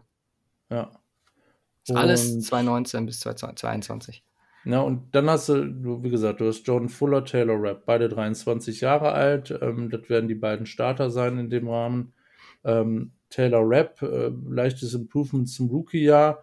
Äh, Jordan Fuller hat ein sehr ordentliches Rookie-Jahr hingelegt als Sechs-Runden-Pick aus äh, von letztem Jahr. Ähm, das, das ist wirklich ordentlich. Dann benötigt es natürlich einen Step Forward, weil das ist, äh, ist noch nichts, was wirklich, äh, was wirklich top ist. Und da muss man gucken. Meine Projection zieht das Rating auch um. Wir haben ja keinen, der, der John Johnson direkt ersetzen kann. Jammer, Jammer Johnson, oder? Nee, nee John, John Johnson, Johnson, richtig. John Johnson. Ähm, Jammer Johnson ist der euer, Denver, oder? ja, ja. Denver, genau. ähm, meine Projection, Projection zieht es hier einen Tack nach oben. Ich bin Auf hier nur bei einer 5. Okay. Mehr kann ich nicht geben. Ja, ich habe eine 6,5 gegeben. Das liegt so ein bisschen daran, dass ich Paris Ford sehr mag. Das liegt ein bisschen daran, dass ich Tyler Rapp sehr gemocht habe aus dem College. Und ich setze halt voll darauf. Fuller Leistung halten, Rapp stepped up und Paris Ford ist der, den wir uns erhoffen. Und dann ist das äh, potenziell ein Top-Room. Kann man aber nicht höher gehen als, äh, ja, also den siebener Bereich schon gar nicht. Und ich kann die 5 bei dir auch definitiv nachvollziehen, weil Stand jetzt also ich sehe sie ungefähr auf einer 5, projecte aber, dass wir Richtung 7 gehen und bin dann einfach bei 6,5 gelandet. Der Verlust ist halt, also gerade Safety plus Brand Staley ist halt extrem. Und das wird, äh, wird den wehtun, glaube ich. Zumindest eine Zeit lang, bis die, bis das junge Gemüse ansatzweise gewachsen ist. Immer schön gießen. Ja, nee, da hast du recht. Aber ja, also ich, ich kann es auch nachvollziehen aus 6,5. Ähm, ich, ich, ich, bin da, ich bin da deutlich anders unterwegs. Dann wahrscheinlich in dem, dem Part, was Rating angeht. Von daher etwas, etwas pessimistischer, auch wenn ich das Potenzial sehe. Ja, Special Teams äh, abgeschlossen. Ja, das sieht schlecht aus, weil das war letztes Jahr echt Schrott. Was war mit immerhin haben sie, los? Immerhin hatten sie, haben sie einen neuen Special Teams Coordinator und dann zu Johnny Hacker, ja, er wird halt älter, ne? Mhm. Sieht man auch. Ne? Das, äh, obwohl er gerade mal 31 ist als Panther, müsste es eigentlich scheißegal sein.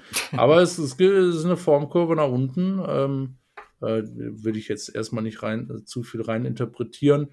Ähm, Matt als Kicker ähm, hatte eine starke Saison letztes Jahr.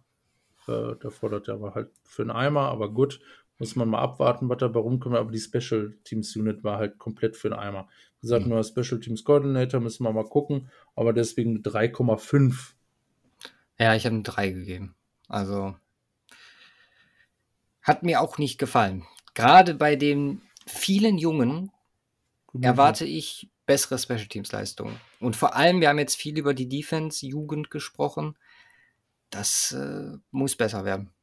Bin ich der Meinung. Ja, absolut. Macht insgesamt eine 7,16. Auch hier wieder deutlich drüber. mehr haben. Ja, 7,56. Gar nicht so krass viel mehr. Nee, aber schon, schon ein Unterschied. Merkbar. ja, der Merkbar. macht sich auch bei der Gewichtung hinterher, denke ich, auch bemerkbar. Jetzt mal Quarterback-technisch waren wir diesmal ziemlich nah beieinander. Ja, stimmt. Ähm, Schedule. Schedule der Rams ist happig. Also auch ähnlich klar, ähm, Division Zweiter gewesen letztes Jahr. Und anders als bei den Cardinals, wo es besonders am Anfang heftig ist, ist es hier besonders in Hälfte 2 sehr stark oder sehr krass. Und am Anfang. Also eigentlich, eigentlich echt, echt schwierig. Äh, gucken. Also es startet mit Bears, okay. Dann bei den Colts, Bucks, Cardinals, bei den Seahawks. Also es ist schon ordentlich. Bei Seahawks, bei den Colts und gegen die Bucks, das sind schon ein paar ordentliche Dinger. Ja, dann sollten da drei Wins sein gegen die Giants, Lions und Texans. Ja, und dann wird's, dann wird's happig, ne? Äh, Titans bei den 49ers, bei den Packers, Jaguars, okay. Äh, Bei den Cardinals, gegen die Seahawks, bei den Vikings, bei den Ravens und gegen die 49ers. Das ist Brutal. schon sehr happig. Das Brutal. ist echt ziemlich, ziemlich krass, zumal äh, gegen die Vikings das Team, was da vielleicht noch ähm, gegen Vikings und Cardinals, äh, gegen die beiden Teams, da müssen sie halt auch noch reisen, entsprechend. Ja, vor allem du das heißt halt, reisen, aber da müssen sie halt auswärts spielen. Ne? vor allem die AFC North wird knapp sein. Die NFC North wird knapp sein. Je nach, ne? Und dann hast du mit Minnesota und Baltimore am Ende für eigentlich alle beteiligten Must-Win-Spiele. Mhm. Das wird, boah, das wird, du hast echt dieser, dieser kurze Stretch, den du gesagt hast, Giants, Detroit, Houston, das ist äh, kurze Erholungsphase und Mhm. danach ist Knochenprogramm mit Jacksonville dazwischen. Also, Ja. wow. Das ist heavy. Ich habe eine 4,31. 4,38. Ja, war fast gleich. Wenn wir uns mal beim Schedule irgendwann treffen, ne? das wäre krank. Kriegt man 4,31. Kommen wir zum letzten Coaching. Schwierige Geschichte. Brent Staley ist weg. Das ist schwierig, äh, echt, echt zu projecten, wie es dann in der Defense weitergehen wird. Jetzt mit Ray Morris von Falcons gekommen. Äh, DC und äh, ja, äh, Interims-Head Coach gewesen bei Atlanta letztes Jahr. Ja, bisher in Anführungsstrichen, wenn man sich die Historie anguckt, sehr durchwachsene Leistung als Defensive Coordinator gehabt in Atlanta und Tampa Bay. Ähm, ja, man musste einfach, einfach mal gucken, weil äh, er hat eine äh, sehr zerfledderte Defense, hat Top, Top-Stars dabei mit äh, Ramsey und Donald, klar, aber ja, depth-technisch sieht das halt alles äh, mehr oder weniger echt schlimm aus. Viele junge Spieler, wie wir schon gesagt haben, ähm, es ist eine Projection in dem Bereich. Offen, offensiv ist das natürlich was anderes, da kann man ziemlich gehypt sein, was äh, Sean McVay, äh, was Sean McVay da entsprechend veranstalten wird. Ähm, ja, ich habe mich, hab mich im Rating, ich werde im Rating definitiv äh, tiefer sein als du, weil ich schon letztes Jahr deutlich tiefer war. Ich habe mich jetzt ein bisschen angepasst, aber eigentlich kann man nicht besser geben als letztes Jahr. ähm, dennoch hier auch meine Ratings etwas angepasst. Ich war, glaube ich, bei 8, ich glaube bei 8. Letztes Jahr du bei 8,7. Ich bin jetzt auf 8,3 hoch. Einfach weil es Sean McVay ist. Ich war auf 8,7. Ja, Ja, gut, da muss ich anpassen. Also eine 8-3, 8-3 für mich. Also es ist halt immer noch Sean McVay offensiv, aber defensiv auch vor dem Hintergrund, dass äh, Defensiven allgemein äh, sehr shaky sind, äh, wird es sehr schwierig für Ryan Morris. Mhm. Trotz der Starspieler, die du hast. Ich dachte, ich wäre bei 9, 5, 9, zwischen 9 und 9,5 gewesen und habe entsprechend 9 gegeben. Einfach um den Staley mit einzupreisen. Das äh, ändert jetzt natürlich. Da muss ich definitiv runtergehen. Das äh, ist dann eine 8,6 für mich. Weil eigentlich habe ich für McVay die 9 gepachtet. Das ist äh, aber jetzt, wo du es sagst, nach dem Super Bowl Loss letztes Jahr entsprechend gewesen. Ja, ich bin ganz zufrieden mit der 8.6, dann so wie sie jetzt hier steht, nachdem du eigentlich alles dazu gesagt hast. Es ist halt, 8,6. ja, das Potenzial hier ist halt einfach eine 10, aber Staley ist zu, zu ein großer Verlust, um hier nicht zumindest einen Punkt runterzugehen oder 0,1. Ja, ja. Ja. Sehe ich ganz genauso. Ja, Gesamtratings. Du bist höher als ich, Ja, logischerweise. offensichtlich, ja. äh, ich bin fast exakt einen Punkt besser als die Cardinals, 7,24. Hm? Äh, du bist nochmal 0,3 besser, Ah, okay. 7,54 Hm? in dem Rahmen. Also ich denke mal nachvollziehbar. Jetzt kommen wir Gut. zu den 49ers. Oh nee. Machen wir Quarterback zuerst oder wollen wir Machen uns wir das Quarterback aufheben? zuerst. Okay. Ich habe ja gelesen diese Woche, ne? Oh Gott, kannst du lesen? Ja, es geht, gehen ja, geht ja um die Frage. Der Simon Ja. sagt, Jimmy Garoppolo, keine Chance, das ist definitiv der Starter dieses Jahr. Und ich lese, es gibt interne Unstimmigkeiten darüber, wer denn für die 49er starten sollte. Wer hat das gesagt? Äh, gelesen war das, was habe ich mir aufgeschrieben? Das ist hier der All 49ers Fan Nation Blog. ist jetzt keine offizielle Quelle.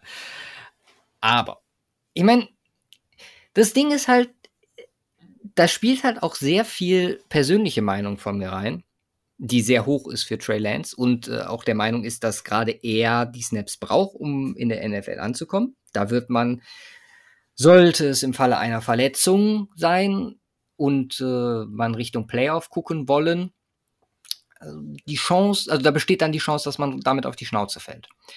Mhm. Ich bin halt einfach, also aktuell bin ich auf dem Stand, dass ich das so sehe. Trey Lance wird offensichtlich primär die Snaps sehen, was die Preseason angeht, wird alle umhauen, wird im Trainingcamp für Furore sorgen und dann wird es Kyle Shannon extrem schwer haben, sich im ersten Spiel zu entscheiden. Bei den Lions, mein, das ist ganz guter Start, reden wir gleich beim Schedule drüber, aber gerade die ersten zwei Games finde ich auch, oder vor allem also so wie der Schedule gestaltet ist, die ersten, sagen wir mal, ja, sagen wir mal fünf Games, wenn wir die mit reinnehmen. Du hast zwei schwere Auswärtsspiele, äh, zwei, zwei eher leichtere Auswärtsspiele, sorry, bei Detroit und Philly. Dann gehst du Richtung Green Bay und Seattle, zwei dicke Brocken, die du aber zu Hause spielen darfst. Und dann kommt Arizona so als Mittelding dazwischen. Besser kann es meiner Meinung nach nicht für einen Rookie-Quarterback losgehen. Also einfach, du hast, du hast richtige Brocken dabei, du hast zum Eingewöhnen, du hast ein Auswärtsspiel zum Start oder zwei sogar gegen Gegner, die aber machbar sind, wo du so ein bisschen ja, Speed aufnehmen kannst. Und ich finde, es ist einfach alles angerichtet dafür. Auf der anderen Seite vertraue ich dir natürlich, wenn du mir sagst, dass äh, Jimmy Garoppolo das Ding machen wird. Und äh, du kannst ja gleich auch noch was zu sagen. Es ist halt, ich meine, man muss sich auch ein paar Sachen angucken. Aktuell Rookie of the Year Odds, wenn man guckt. Auch das habe ich äh, mich, da habe ich mich belesen. Trey Lance aktuell Offense Rookie of the Year, nicht Favorit, aber wohl die beliebteste Wette bei allen. Also es ist wohl nicht so, dass äh, klar, da ist ein Mhm. Fa- Favorit ist natürlich Trevor Lawrence und so am Start und äh, da auch weit vorne weg. Aber das Ding ist meiner Meinung nach, das waren jetzt einfach ein paar Punkte, die ich anführen wollte, gar nicht so weit entfernt, auch was die Allgemeinheit sieht, äh, wie du es äh, mir erzählt hast. Trotzdem, wie gesagt, vertraue ich dir an der Stelle und gebe deswegen eine 7,4. Einfach um beides so ein bisschen einzupreisen. Jimmy Garoppolo hätte wahrscheinlich ja, so 7,5 bis 7,9 bekommen, möchte aber den Rookie-Starter da nicht komplett außen vor lassen und habe deswegen ja mit fast das Schlechteste gegeben, was die 49ers bekommen von mir. 7,4 auf Quarterback. Ach so, übrigens, Josh Rosen gibt auch noch mal einen Bonus 0,1. Deswegen. Äh, Das macht Sinn. Das macht Sinn. Ähm, ja, interessant. Ich habe eine 6,9 gegeben. Wow, okay. Es gibt ein Downgrade für Jimmy G. Warum Ja, so ich- negativ Jimmy G gegenüber? Ich weiß, was hatte ich letztes Jahr? Ich glaube 7,5 oder so oder 7,9. Ja. Ich meine, Rechtfertigt er ein Downgrade? Ja, er hat eine Saison nicht gespielt, nur verletzt. Verletzung hatten wir schon mal. Das äh, gibt ein Downgrade. Plus, äh, ja, ne, also das passt so ins Gefüge. Ja, dann verkaufe ich einfach die 7.4 sind komplett Trey Lance. Wenn du schon bei Jimmy G abziehst. Okay. Also, also ich meine, und jetzt ganz ab davon, Rookie QB, was geben wir da für Noten? Ne, was haben wir einem äh, äh, Burrow gegeben? Achso, Nee, du letztes Burrow im Rookie-Jahr gegeben. Oh, das Ja, deswegen, äh, da kann ich da nicht höher gehen. Es ist eine 6-9. Also d- 6-9 ist halt für Jimmy G. Ja. Und Also ich, wenn du Lance mit reinnimmst? Lance ist mit drin. Okay. Lance ist mit drin und Rosen ist mit drin. Also wäre Rosen halt nicht mit drin, dann wären wir bei einer 7-9. Aber so ist halt nur eine 6. nee, Der eine zieht sechs. einen Punkt ab, der andere rechnet 0,1 drauf. Da ist es hier komplett wirr. Cover-2-Podcast. Wir wissen selber nicht, was wir machen. Nee, es sind 6,9 äh, für, für Jimmy G. Ähm, kann ich leider, leider nicht anders sehen aktuell mehr. Vielleicht könnte man auch 7 sagen, aber ich bleibe bei einer 6,9. Okay. Ja, So, Wide. Receiver. Ähm, ich würde mal, also ich stelle jetzt hier mal was äh, in den Raum. Das ist sehr ähnlich dem Denver Wide Receiver Room. Stimmst du zu oder nicht? Stille. Hm, ich muss überlegen. Jein, was habe ich den Denver gegeben? Das muss ich jetzt nur mal kurz gucken. Ja, überprüf das mal. Ich fa- führ mal an. Also wir haben hier Brandon Ayuk und Debo Samuel. Die vielleicht könnte man auch hier Richtung äh, Cooper Cup und Robert Woods argumentieren, dass man da noch keine oder keine klare Nummer 1 1 sich auskristallisiert hat, aber dass man einfach hier zwei hat, die unglaublich Potenzial haben. Ich meine, Ayuk alleine, das ist äh, insane. Weil, äh, ich meine, der hat seinen First-Round-Pick mehr als gerechtfertigt. Vor allem an 25. Wahrscheinlich nach Jefferson bei den Vikings somit das Beste gewesen, was da letztes Jahr äh, an Production am Start war. Und dazu halt Debo, auf dem man bauen kann, wenn er denn fit ist. Und äh, ganz viel dabei. Also ein Sanu, den ich noch nicht komplett abschreiben möchte, bin ich ganz ehrlich. Und halt auch Spieler, die in der Vergangenheit mal gut gespielt haben. Benny Fowler zum Beispiel, Joanne Jennings. Da ist auch das Ding so. Letztes Jahr komplett oder komplettes Opfer gewesen der komischen Situation. Covid hat auch nicht gespielt. Hm, Da gehen wir jetzt mal drauf, dass das, dass das was wird. Bei Kevin White eher nicht. Aber man, ja, man hat so ein, das ist ein super spannender Raum. Also auch Spieler dabei, die ich bei Denver relativ lange begleitet habe, der eben angesprochene Benny Fowler, River Craycraft, weiß gar nicht, seit wann der bei euch ist. Hm, Letztes Jahr schon. ja, ähm, gut. Hat nie was wirklich gezeigt, aber Shannon traue ich alles zu, wenn dann mal Not am Mann ist. Deswegen, ich sehe das hier relativ ähnlich, jetzt um nochmal auf meinen Punkt mit Denver zurückzukommen. Vielleicht nicht in der Spitze, so ein Cortland Sutton ist noch nicht am Start, obwohl man, also einfach von der Art und Weise her, aber das ist halt auch 49er spezifisch vollkommen okay so. Mm, Deswegen könnte man wahrscheinlich Debo und Cortland auf eine, auf eine Ecke stellen. Ayuk vielleicht ein bisschen über Judy, aber dafür, was Deaths angeht, ist Denver etwas breiter aufgestellt, Ja. etwas mehr Potenzial. Da komme ich dann auf selbe Ergebnis, 8,1. Nee, ich bin ein bisschen drunter. Ich habe gerade auch hin und her gebastelt. Ich bin bei einer 7,9. Mhm. Ähm, auch unter, unter meinem Denver-Rating. Ähm, ja, bei Denver äh, das wesentliche Depths und ähm, ja, Verletzungs... Wie gesagt, ich habe gesagt, ich habe ein ganz spezielles 49ers-Rating angepasst. Berücksichtigt in einer besonderen Form das Thema Verletzung auf jeder Position. Oh, okay. Äh, und auch auf Wide Receiver hatten wir die Problematik. Ich meine, Jalen Hurd Mhm. ist jetzt in seinem dritten Jahr, er hat noch kein Spiel gespielt Ja, weil jedes Jahr, weil jedes Jahr verletzt. Habe ich jetzt auch absichtlich außen vor gelassen. Ähm, äh, ja, Dibor Samuel, ähm, eine Thematik. Nichtsdestotrotz, wenn sie es denn verletzungsfrei überleben, äh, verletzungsfrei äh, schaffen, ähm, äh, sehe ich das aktuell so. Ähm, es kommt darauf an, wahrscheinlich sechs, sechs Receiver. Wenn es sechs sind, Samuel Ayuk, äh, James Sanu, äh, Jalen Hurt und ich hoffe ja Jawan Jennings, wobei, das haben wir auch letztes Jahr gehofft, wurde nichts äh, mit einem äh, Roster-Spot in dem Rahmen. Von daher, äh, ja, muss man, muss man mal abwarten. 7-9, aber unterm Strich sind wir relativ ähnlich. Ja. Running Backs braucht der Mensch, vor allem wenn er Kai Shannon heißt. Jamichael Hasty, Wayne Gellman, Jeff Wilson Jr., Raheem Mostert, Elijah Mitchell, gut, hätte ich vielleicht außen vor nehmen können, und äh, Trey Sermon. Obwohl, nee, Mitchell nehmen wir auch mit rein, so aus diesem Jahr. Drittrunden-Pick, Sechstrunden-Pick geopfert, wenn man nur Mostern hat, Wayne Gellman in Free Agency verpflichtet und Jeff Wilson hinten dran hat. Nötig? Nein. Lustig? Ja. Und es ist halt auch, also Running Backs bei den 49ers zu bewerten, ist einfach nicht fair. Weil dieses System ist so eigen und dann hat man auch kein Juszczyk dabei, der den obligatorischen, wahrscheinlich bei dem extra Punkt bekommt. Ich boah, ich bin hier wahrscheinlich zu hoch, aber das Running, ich bewerte hier nicht die Spieler an sich, sondern das Running Game an sich.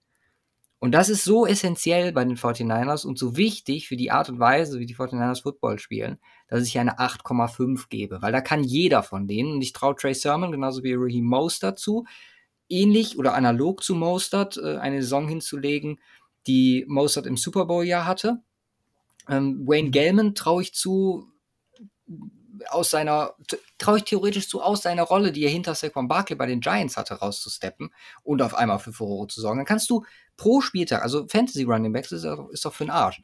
Weil da kannst du pro Spieltag den, den, den, den, den und einer kann von denen komplett ausrasten, der kriegt dann den Ball jedes Mal, weil er die heiße Hand hat und Abfahrt. So. Bin auch, also musst du mir jetzt gleich mal bei helfen. Glaubst du, also, oder was glaubst du, passiert da noch cut-technisch? Mit wie viel gehen die in die Saison? Auch unter dem Punkt, dass man natürlich den Fullback mitnimmt.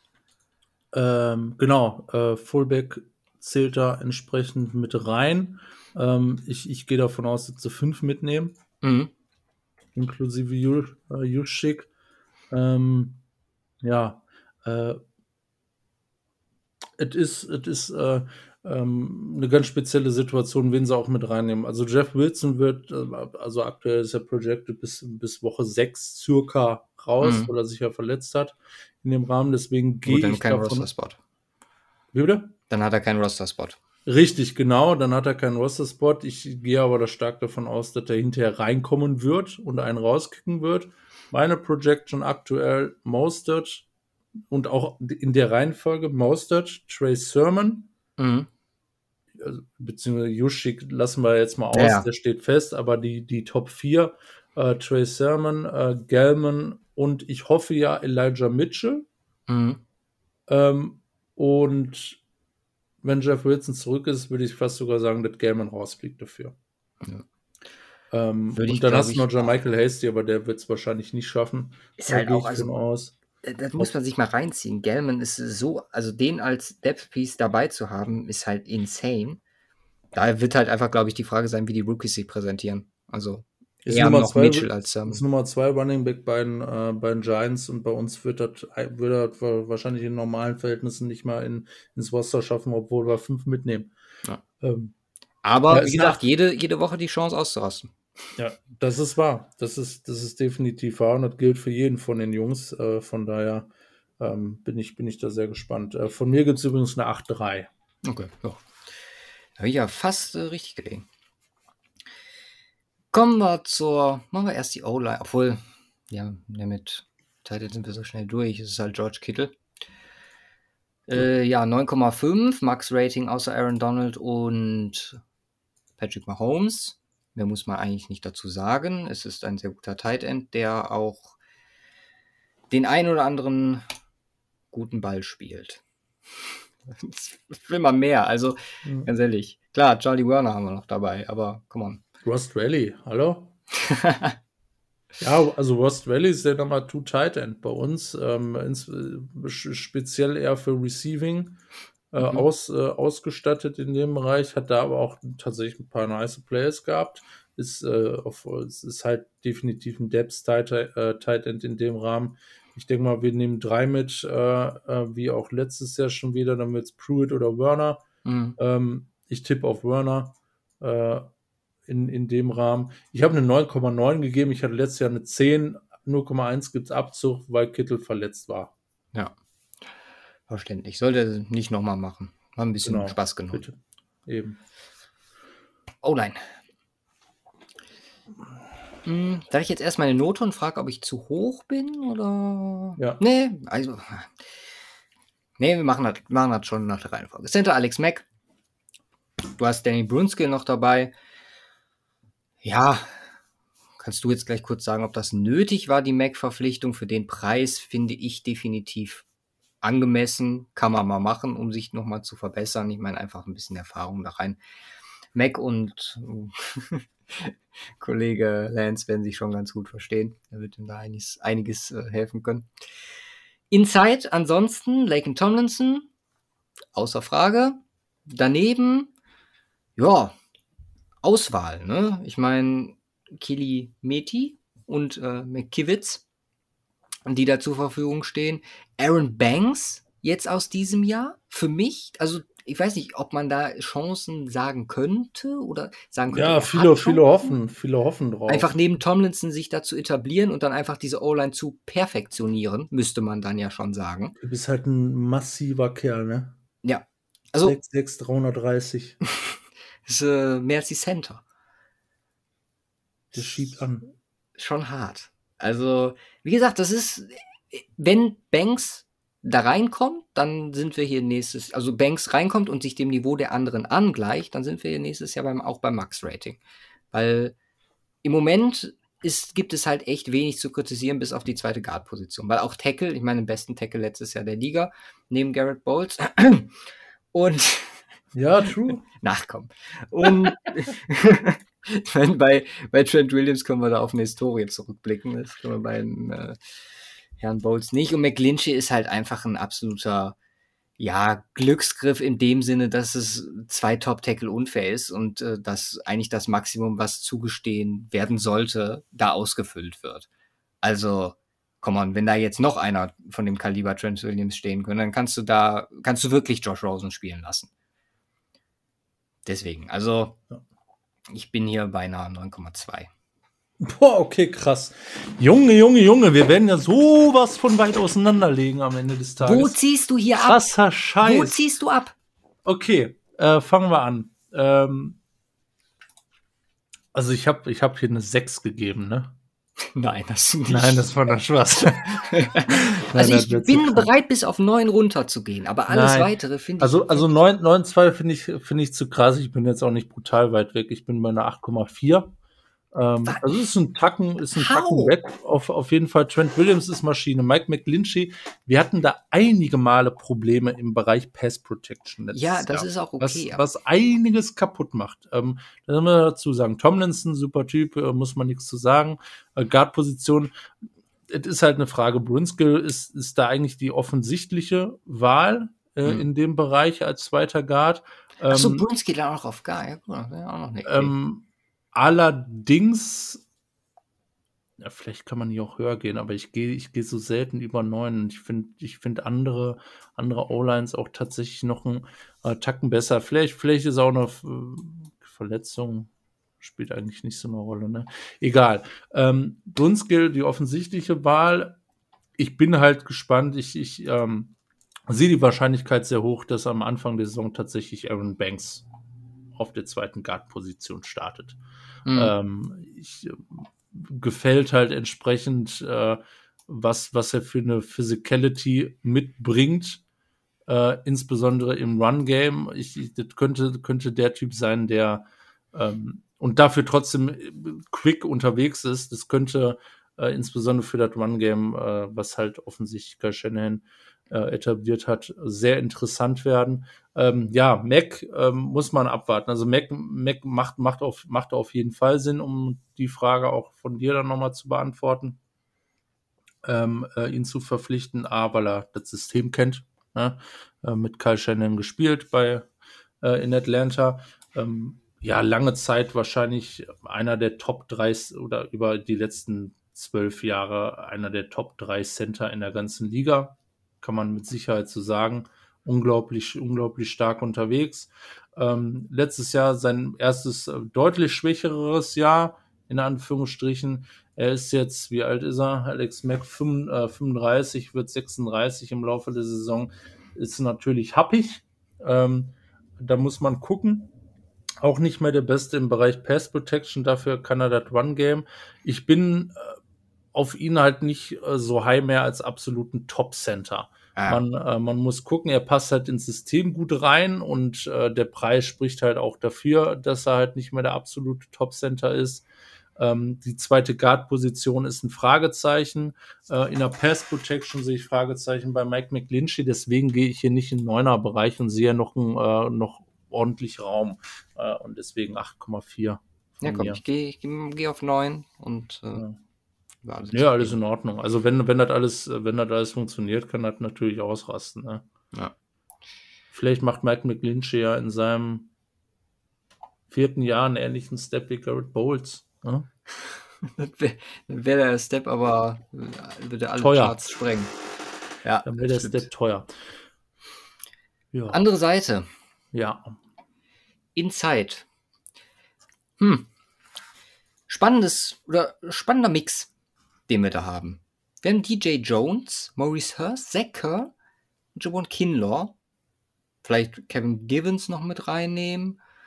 Also alles Spieler, die theoretisch noch Potenzial mitbringen, wenn man jetzt Körmer außen vor lässt, auf den ich aber auch relativ viel halte. Also es ist so ein bisschen so ein, so ein, so ein Roadman, ne? Ich meine, auch Ewigkeiten seine Zeit in Colorado verbracht da immer mehr so die zweite Geige gespielt, was aber vollkommen okay ist. Auch sollte er hier einen Starting-Job nehmen, würde ich mir da keine Sorgen machen. Hurst ist äh, top und ich bin super angetan, muss ich sagen, weil Kinder auch die Upside bietet.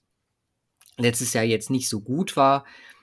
Da bin ich aber auch einfach, weil das zweite Jahr ich da gerne noch immer abwarte, nicht bereit, groß für abzuziehen.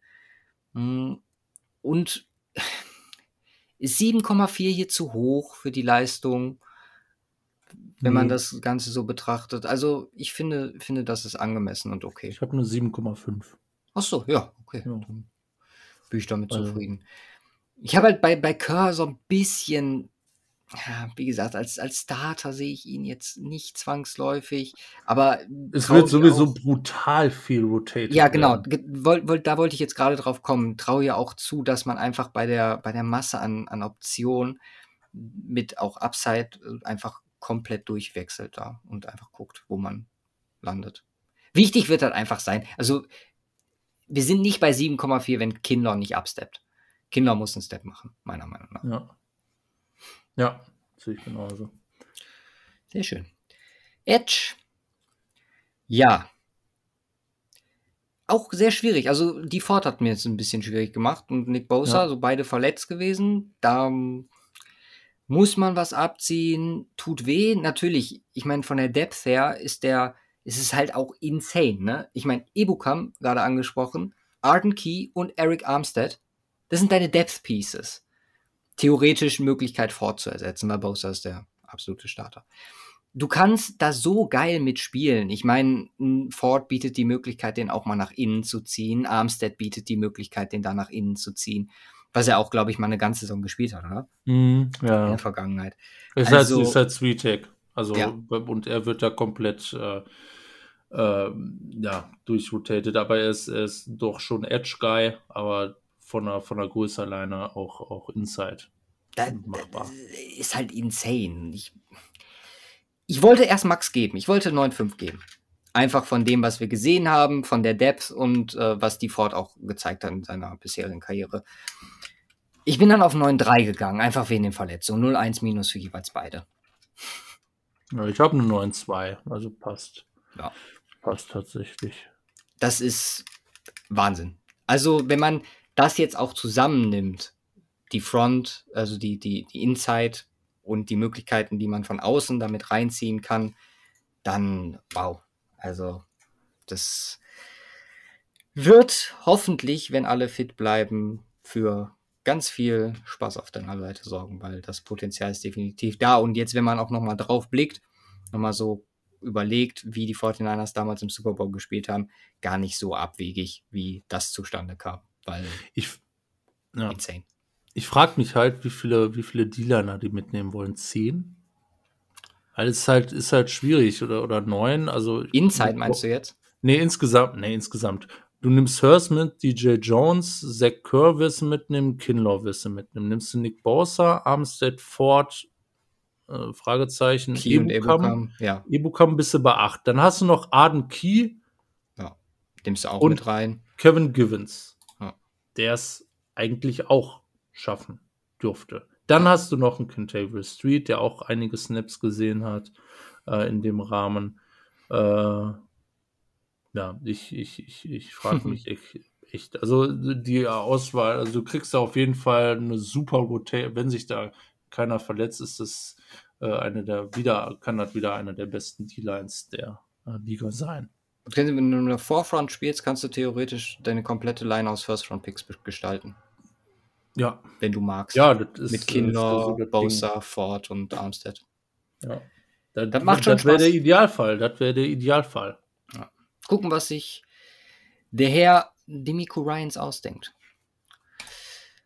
Gehen wir weiter zu den Linebackern und haben hier natürlich Drake Greenlaw, der Schritt zurück gemacht hat. Wollen wir ihm jetzt nicht zu nahe treten. Wir haben einen absoluten Star, der sich letztes Jahr rauskristallisiert hat mit Fred Warner, der da in die, ja, wo man sagen kann, okay, ist das jetzt ein Ausreißer, das eine richtig krasse Jahr, aber das war so bezeichnend, dass ich da wenig Sorgen habe, dass da ein großer Schritt zurückgeht. Und dann hat Justin Hilliard aus diesem Jahr, ne, UDFA, Elijah Sullivan aus diesem Jahr, James Burgess, Jonas Griffin, also viel junges Gemüse dabei, hm. in Anführungszeichen. Aber, ich meine, Warner alleine hat, macht oder kriegt es hin, dass der Floor relativ high ist. Ich gehe jetzt einfach mal davon aus, dass Greenlaw sich fängt und dann bin ich hier bei einer ja, ich bin, schwanke noch. Bin hier zwischen einer 8 und einer 8,4. Ich bin aber hier das Max gegangen, einfach weil Fred Warner so insane war, deswegen 8,4. Ja, also. Fred Warner ist äh, Maschine. Da hast du vollkommen recht. Es hat auch nichts mit Ausreißer zu tun. Es ist halt einfach äh, ähm, was, ich, was ich nicht nachvollziehen kann, also ich, ich würde nicht sagen, was, jetzt viele hochkamen, ist der beste Linebacker der Liga, weil äh, hallo Bobby Wagner. Mhm. Ähm, also er ist der, unter den Top 2 äh, der Linebacker. Ähm, so kann man es definitiv formulieren. Äh, Dre Greenway ist eine Maschine, äh, ganz im Ernst. Äh, der, der, ist einfach, der ist einfach brutal stark auf dem Feld, unglaublich gut. Der dritte Guy wird wahrscheinlich Aziz Al-Shahir sein. Mhm. Ja, also ich meine, man spielt relativ selten mittlerweile mit zwei, mit mehr als zwei Linebackern. Häufig Nickel, häufig äh, der Corner, der dann noch nach vorne kommt. In dem Rahmen äh, Kevon Williams. Hilliard, ich, ich weiß nicht, ob sie mit vier, vier Linebackern reingehen oder mit, mit drei. Ja, wahrscheinlich, wahrscheinlich mit vier. Könnte, könnte Sinn machen. Hilliard ist natürlich sehr interessant in dem Rahmen. Äh, ob er es macht, äh, kann man mal gespannt sein. Aber eine 8,4, also ich bitte dich, das ist ein bisschen wenig. Ich habe eine 9,2. Oh. ja, da, da ist der, da spielt bei dir der Greenlaw sehr mit rein.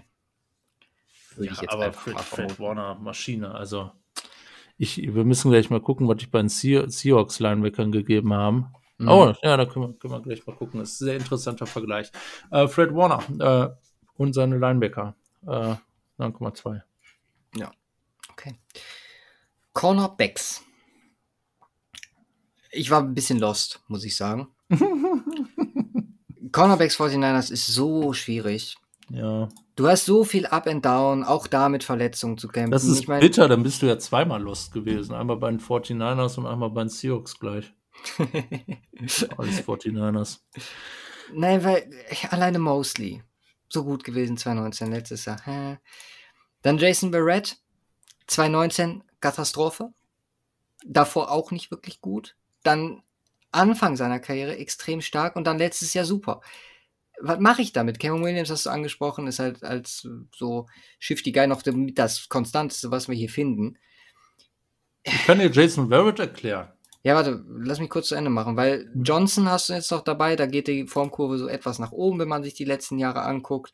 Ich meine, man legt halt auch dieses Jahr nach, ne, mit Ambry Thomas und äh, Lenoir, die da in Runde 5 und äh, Runde 3 hinzukommen. Ich fand es zu schwierig einzuschätzen, um hier zu sagen, okay, da ist Konstanz vorhanden, weil alle haben schon mal in ihrer Karriere Leistung gezeigt. Und wenn alle das aufs Feld bringen, meiner Meinung nach, in einer Saison, dann können wir hier im Achterbereich reden. Eventuell, wenn alle sogar pieken oder Step Forward machen, also die beste Saison spielen, dann eventuell sogar an der neuen kratzen. Aber ne, das ist eigentlich schon zu viel. Ich habe hier eine 7,4 gegeben. Ist das okay. zu wenig? Nein, ich habe eine 7,5. Okay. Du hast wen vergessen. Wer habe ich vergessen? Amy Thomas? Kevon hey. Williams. Kevon. Der habe ich doch gesagt. Ach so, hast du gesagt. Okay. Nee, hab ich, bin ich doch noch auf dich eingegangen, so als, als Nickel, der konstanteste eigentlich ja. von dem ganzen Bunch, mit dem wir hier zu tun haben. War auch verletzt letztes Jahr. Ja, ja. gut, äh, das ist halt brutal schwierig, verletzungstechnisch. Jason Verrett ähm, äh, hat nie wirklich eine Saison äh, zu Ende gespielt seit 2015. Mhm. Ähm, hat damals aber gezeigt, was er auch dieses Jahr wieder gezeigt hat, dass wenn er fit ist, brutal gut ist, aber wirklich brutal gut ist. Wenn er seine Karriere fit gewesen wäre, dann würden wir über ihn heute reden als einen der Top 5 Corner der ganzen Liga. Okay.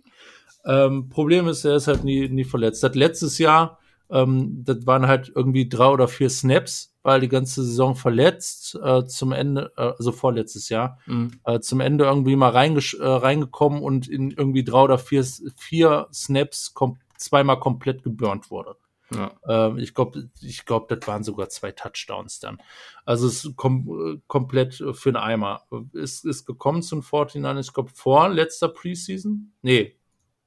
Doch, vorletzter ja. Preseason. Und halt war wirklich ein Gamble darauf, dass der fit ist. Und dieser Gamble ist in der letzten Saison aufgegangen, weil er halt wirklich fit war und brutal gut performt hat. Also er ist wirklich ein unglaublich talentierter Cornerback, aber wie bei allen anderen auch, das Thema Verletzung, auch bei Kawan Williams, das Thema Verletzung. Emmanuel, äh, E-Man, äh, Mosley, äh, sagt es auch schon letzte Saison äh, schlechter als äh, davor das Jahr. Ich, ich bin gespannt. Für mich ist er halt der Number Two Corner ähm, vor Dante Johnson und bei Thomas und äh, Lenoir. Ja, ist halt Gucken. die Frage, ob man da dieses Jahr äh, schon großartig was von sieht. Übrigens ein ähm, Indikator für gutes Roster-Building hier an der Stelle. Wenn man sich das anguckt, du bist eigentlich set, hast aber diverse Probleme, was Verletzungen angeht, weiß aber, dass alle super sind und wirfst trotzdem oder nutzt trotzdem zwei Picks, um eine wichtige Positionsgruppe langfristig zu stärken. Einfach zu gucken, was habe ich an den Jungen. Ja.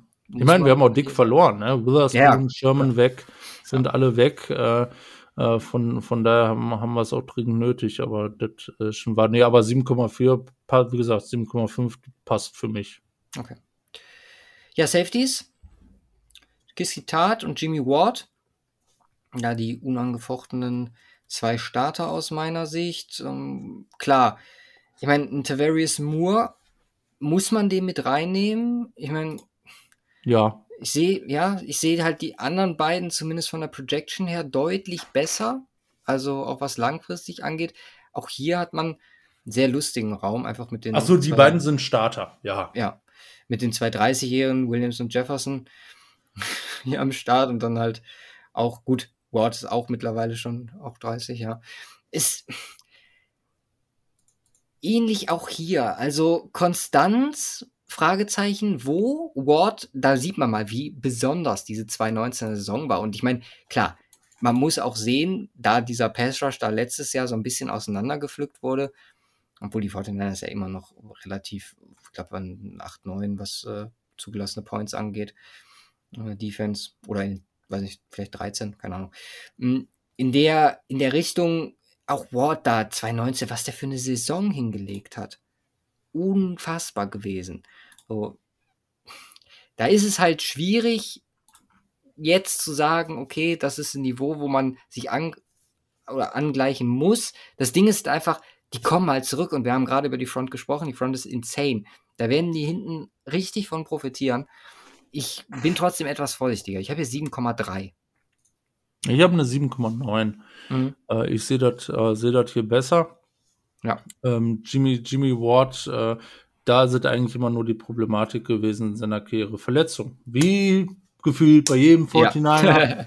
Ja. ähm, auch bei ihm, ich meine, ehemaliger First-Round-Pick, es hat äh, ewig gedauert oder ist gut in der Karriere gestartet, aber ich, ich glaube, der hatte keine fitte Saison bis seit 2019. Mhm. Und seitdem hat er, ist er fit. Und äh, das hat man in der 2019-Saison gespielt. Gut, da war, hat alles gepasst. Und selbst jetzt in der Saison, wo deutlich weniger Hilfe von vorne kam, ähm, wirklich der Konstante in, in der ganzen Secondary, ähm, äh, auch, auch letztes Jahr wieder, äh, weil halt, wenn alle verletzt waren um ihn rum, er war der Typ, der am Start war und äh, richtig stark. Jakaski tat äh, als, als Strong Safety feiere ich ihn einfach ultimativ mhm. über die letzten Jahre. Ähm, äh, mega gut. Jetzt, äh, ja gut, und dann ist die Frage, Tavares Moore und Marcel Harris.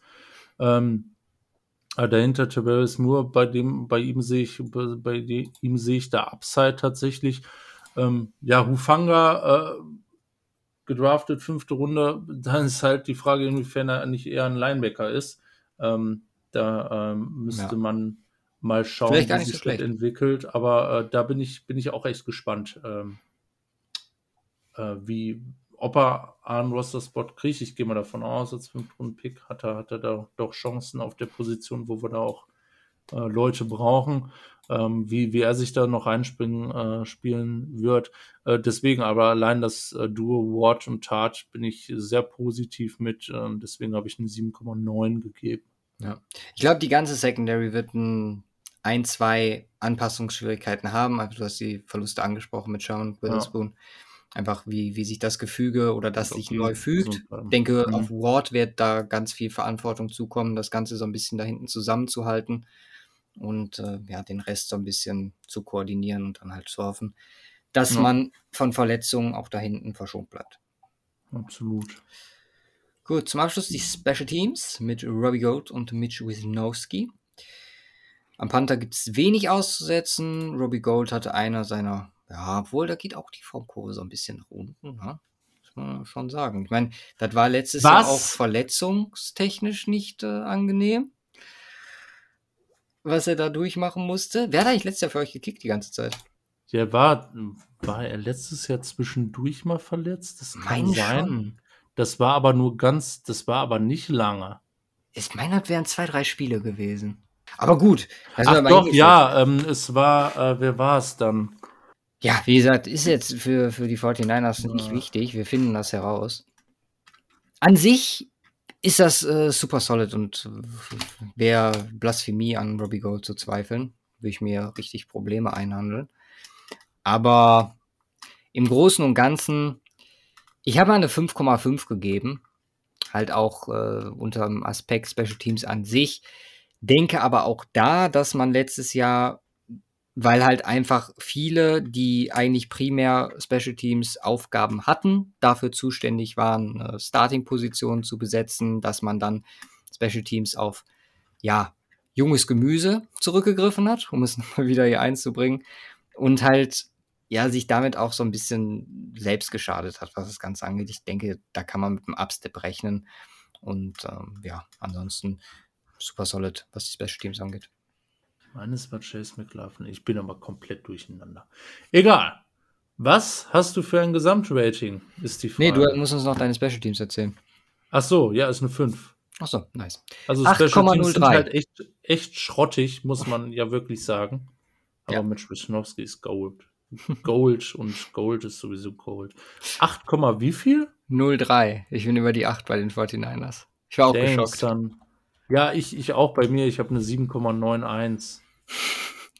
Ist halt echt, ich habe hab ich bei no Coaches. Ich habe Chiefs geguckt. Chiefs ist 8,36. Ich habe Tampa Bay geguckt, ist 8,53 und die 49 sind das dritte Team, was über die 8 geht. Digga, Alter, ich bin so nah an den Bugs dran. das ist schon gestört. Ja, das Roster Aber ich habe sogar Ver Verletzungen und sowas habe ich entsprechend mit eingepreist. Also ich weiß nicht, was ich noch machen soll. Das ist halt ein krankes Roster. Wenn die gesund alle sind, ist es, ist es ist halt eins der besten Roster in der NFL auch dieses Jahr. Problem ist halt, oder Problemstelle, auch da eine Parallele zu Denver, wenn Quarterback nicht, also sagen wir mal, man entscheidet sich für Lance und der nicht einschlägt, dann hat man immer noch Garoppolo, aber da ist das, der Ceiling ist halt, gut, kann man auch sagen, Ceiling ist Super Bowl, weil hat er ist halt schon hingeschafft. Ja. Aber ja, man kann eigentlich nur positiv in die Saison blicken. Ja, doch. Also ich habe, also es ist äh, so mit einer konstanten Angst und Paranoia vor Verletzungen verbunden, aber sonst kann man ganz äh, entspannt in die Saison gucken. Und halt auch, auch langfristig, ne? Habe hab ich jetzt ein paar Mal auch noch dazu gesagt, dass man einfach auch hier langfristig sehr gut aufgestellt ist.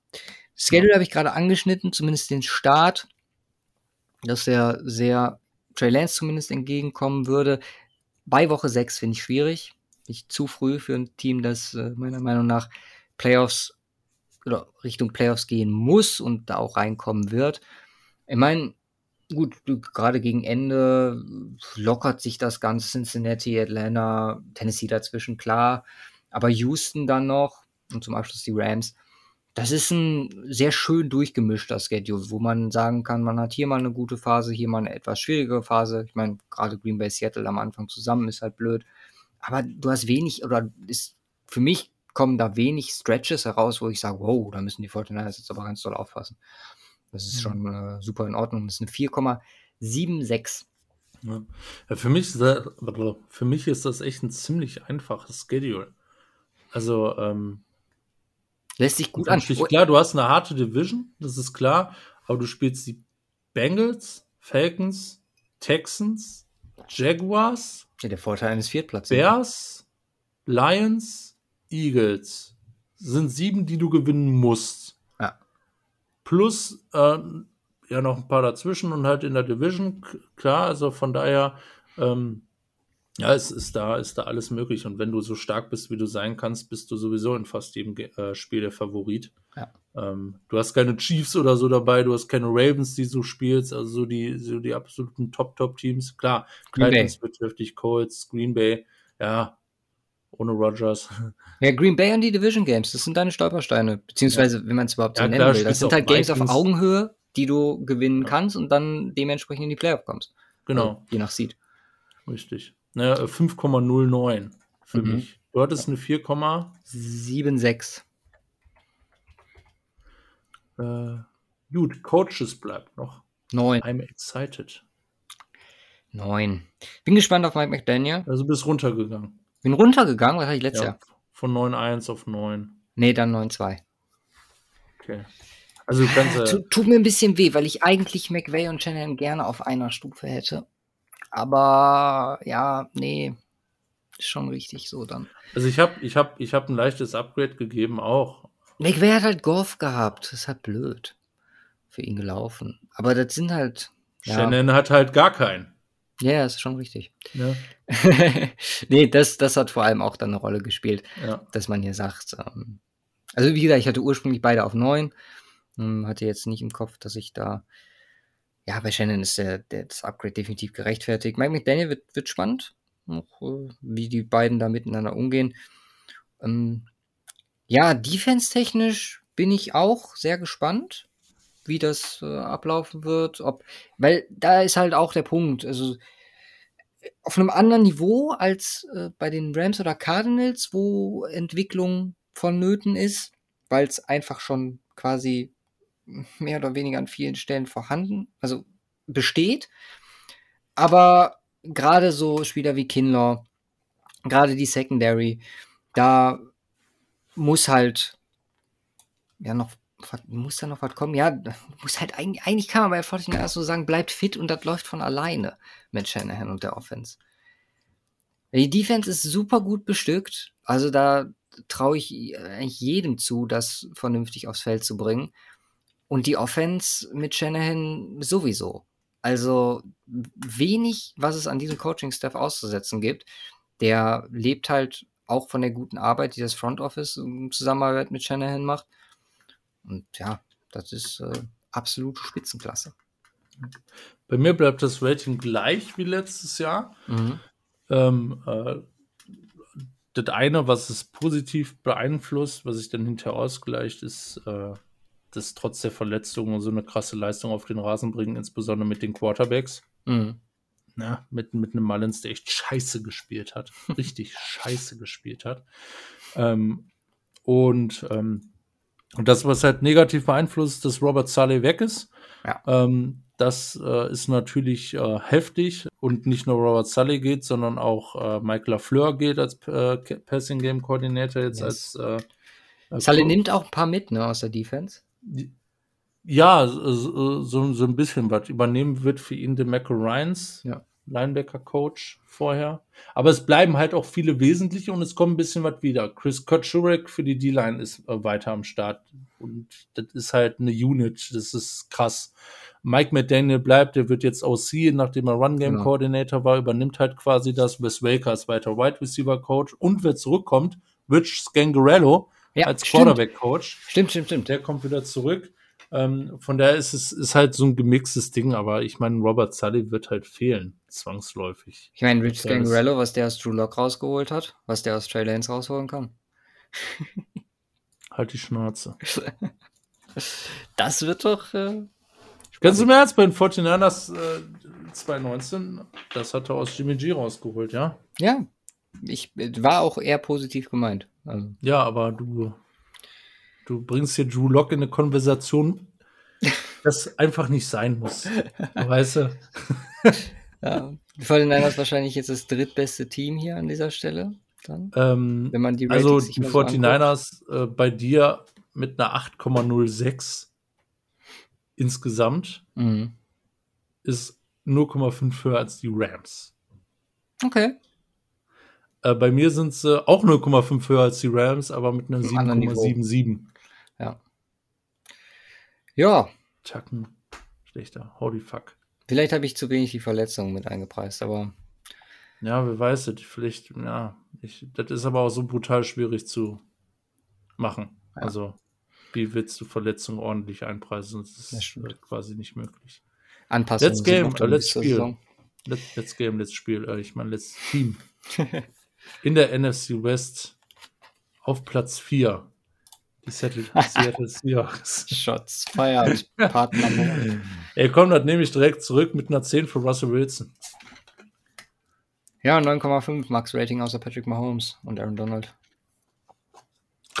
das ist so fies, ey. Nee, Russell Wilson bei den Chiefs geht genauso ab. Still my call.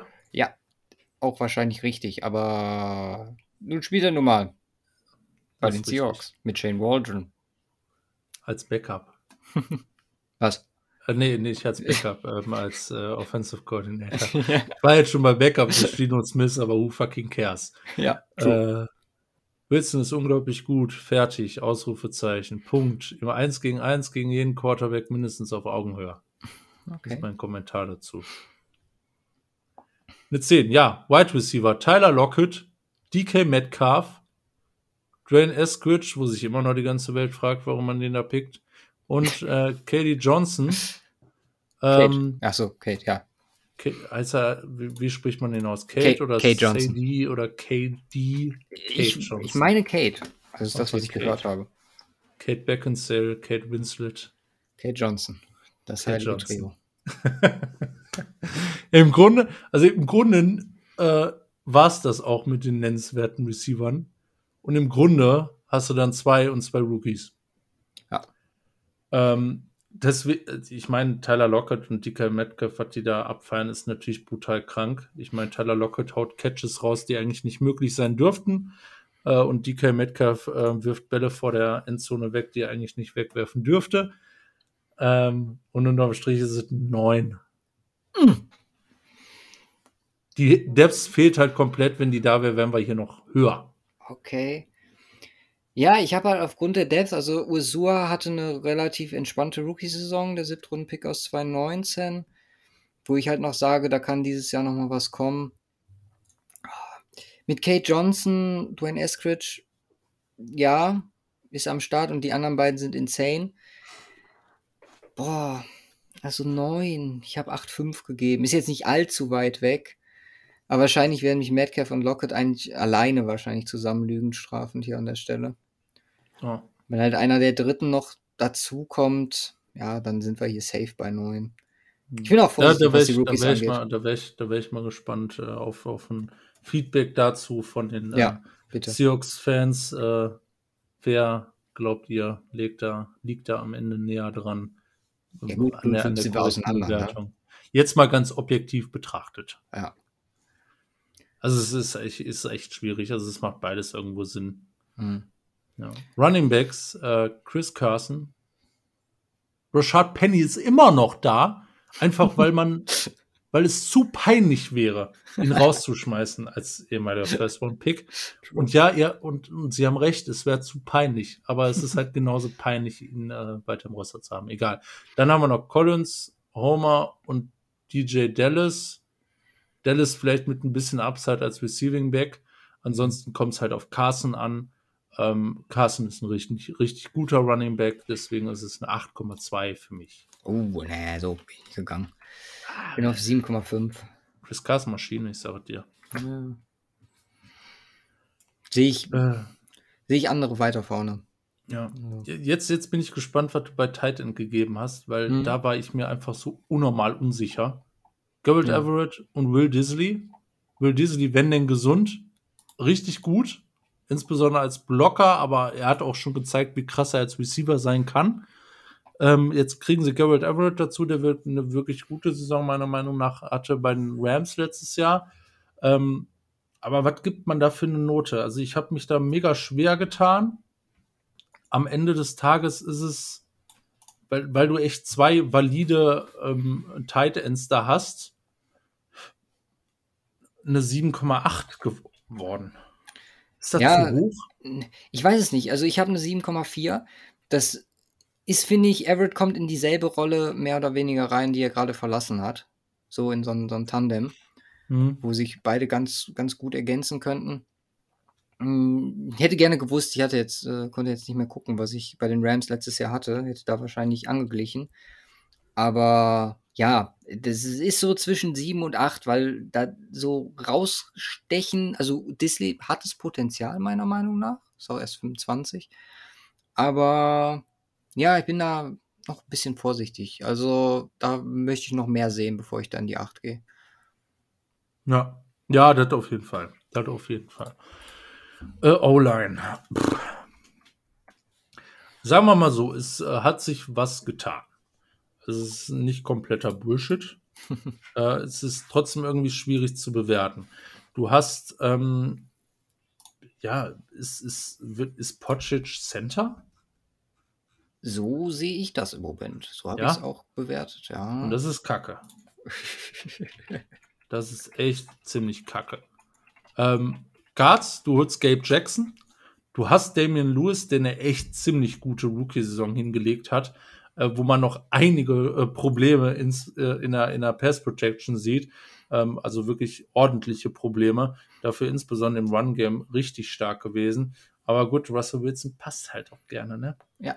Sollte man verbessern. Verbessern. Gabe Jackson dafür entsprechend stark in der Pass Protection. Äh, holen sie dazu von den Raiders, die ja alles ausgemistet haben. Ähm, was heißt ausgemistet? Schwachsinn, weil der war nämlich ganz gut. ähm, also Gabe Jackson, Damien Lewis, äh, ja, Pass, Pass Protection ist da so ein dickes Fragezeichen, insbesondere mit Pocic noch dabei, Inside. Ja, also das ist echt nicht optimal. Jordan Simmons äh, für, für Debs ist halt, ja, Hm. nicht gut. Ähm, Tackle sieht, ich meine, du hast Duane Brown. Äh, Duane Brown ist äh, mittlerweile doch schon etwas in die Jahre gekommen mit äh, fast 36, aber Andrew Whitworth spielt auch noch auf hohem Niveau und der ist vier Jahre älter. Ähm, also was, was soll das heißen? Duane Brown natürlich brutal stark. Ich sehe jetzt erstmal nichts, was im nächsten Jahr dafür sprechen sollte, dass er dann auf einmal schlecht wird. Ja. Und der Duane Brown richtig stark. Und ja, zweiter Tackle ist dann auch so ein bisschen die Frage. Ich vermute mal Brandon Shell Hm. gehe ich äh, stark davon aus, zumindest, der eine richtig gute Saison, also eine richtig gute Saison hatte ähm, äh, auf Tackle, insbesondere auch in der Pass Protection, was sie auch brauchen in der O-Line für Russell Wilson. Ansonsten hast du da sonst eigentlich nur so wirklich ein paar bisschen junges Gemüse, ja. undrafted äh, Rookies und Cedric äh, Ogbuei. Ja, Foresight haben sie einen Sechs-Runden-Pick für ausgegeben dieses Jahr. Ja, so haben wir doch einen Instant Starter. Stimmt, Foresight. Okay. Ja, also sie haben was getan. Also es, man muss sagen, sie haben was getan. Inside sieht es halt nicht optimal aus, aber du hast halt trotzdem Gabe Jackson, was, dir fehlt halt aber ein Center und ein, ja, Damien Lewis muss absteppen. Es ist halt ein Fragezeichen dran. Du, ich wusste auch nicht genau, wie man das jetzt bewerten soll, weil es sind halt dicke Lücken mhm. im echt schlechten Center und äh, Fragen in der, und da dadurch echt Fragen in der Pass Projection Inside weswegen ich hier eine 6,8 gegeben habe. Ja, ich habe eine 7 gegeben. Einfach okay. unter dem Punkt, also ganz großes äh, Fragezeichen sehe ich halt einfach zwischen der Imbalance zwischen äh, Run Game und Pass Game. Die jeweiligen mhm. Stärken, die halt komplett wirr verteilt sind. Klar, mit Jackson, du musstest was tun, du holst was Solides dazu, aber es ist halt immer noch nicht das, das ganz Gelbe vom Ei. Und ja, es, es wird darauf ankommen, wie man das jetzt auch zukünftig weiter fortführt. Also ich finde den Ansatz ganz gut, gerade dann in Zeit, wo man die Probleme hat, die, den UDFAs die Chance zu geben und zu gucken, was man da an denen hat. Klar, auf Tackle gibt man dann mal einen Sechs-Runden-Pick aus, kann aber halt auch nicht langfristige Lösung sein. Und wenn du ein Brown weg ist, hast du ein Problem. Deswegen nur die sieben hier. Nur ja. ist halt auch schon. Also ja. Team ist ja noch ganz, ganz solide. Genau. So viel zur Offense. Ganz gut aufgestellt. Äh, kommen wir zur Defense. Da haben wir ein paar Lücken. Lücken jo. haben wir da. Lücken sind nämlich zum Beispiel Inside. Äh, Reed ist weg. Puna Ford ist immer noch da. Puna Ford enorm stark in der Run-Dev. Aber dazu ist die Frage, LJ Collier eher Edge, eher Inside, hm, Fragezeichen, keine Ahnung, weiß ich nicht. Ähm, wenn ich ihn jetzt Inside mit reinnehme, du hast halt für, für Edge hast du noch viel mehr Optionen einfach. Ja.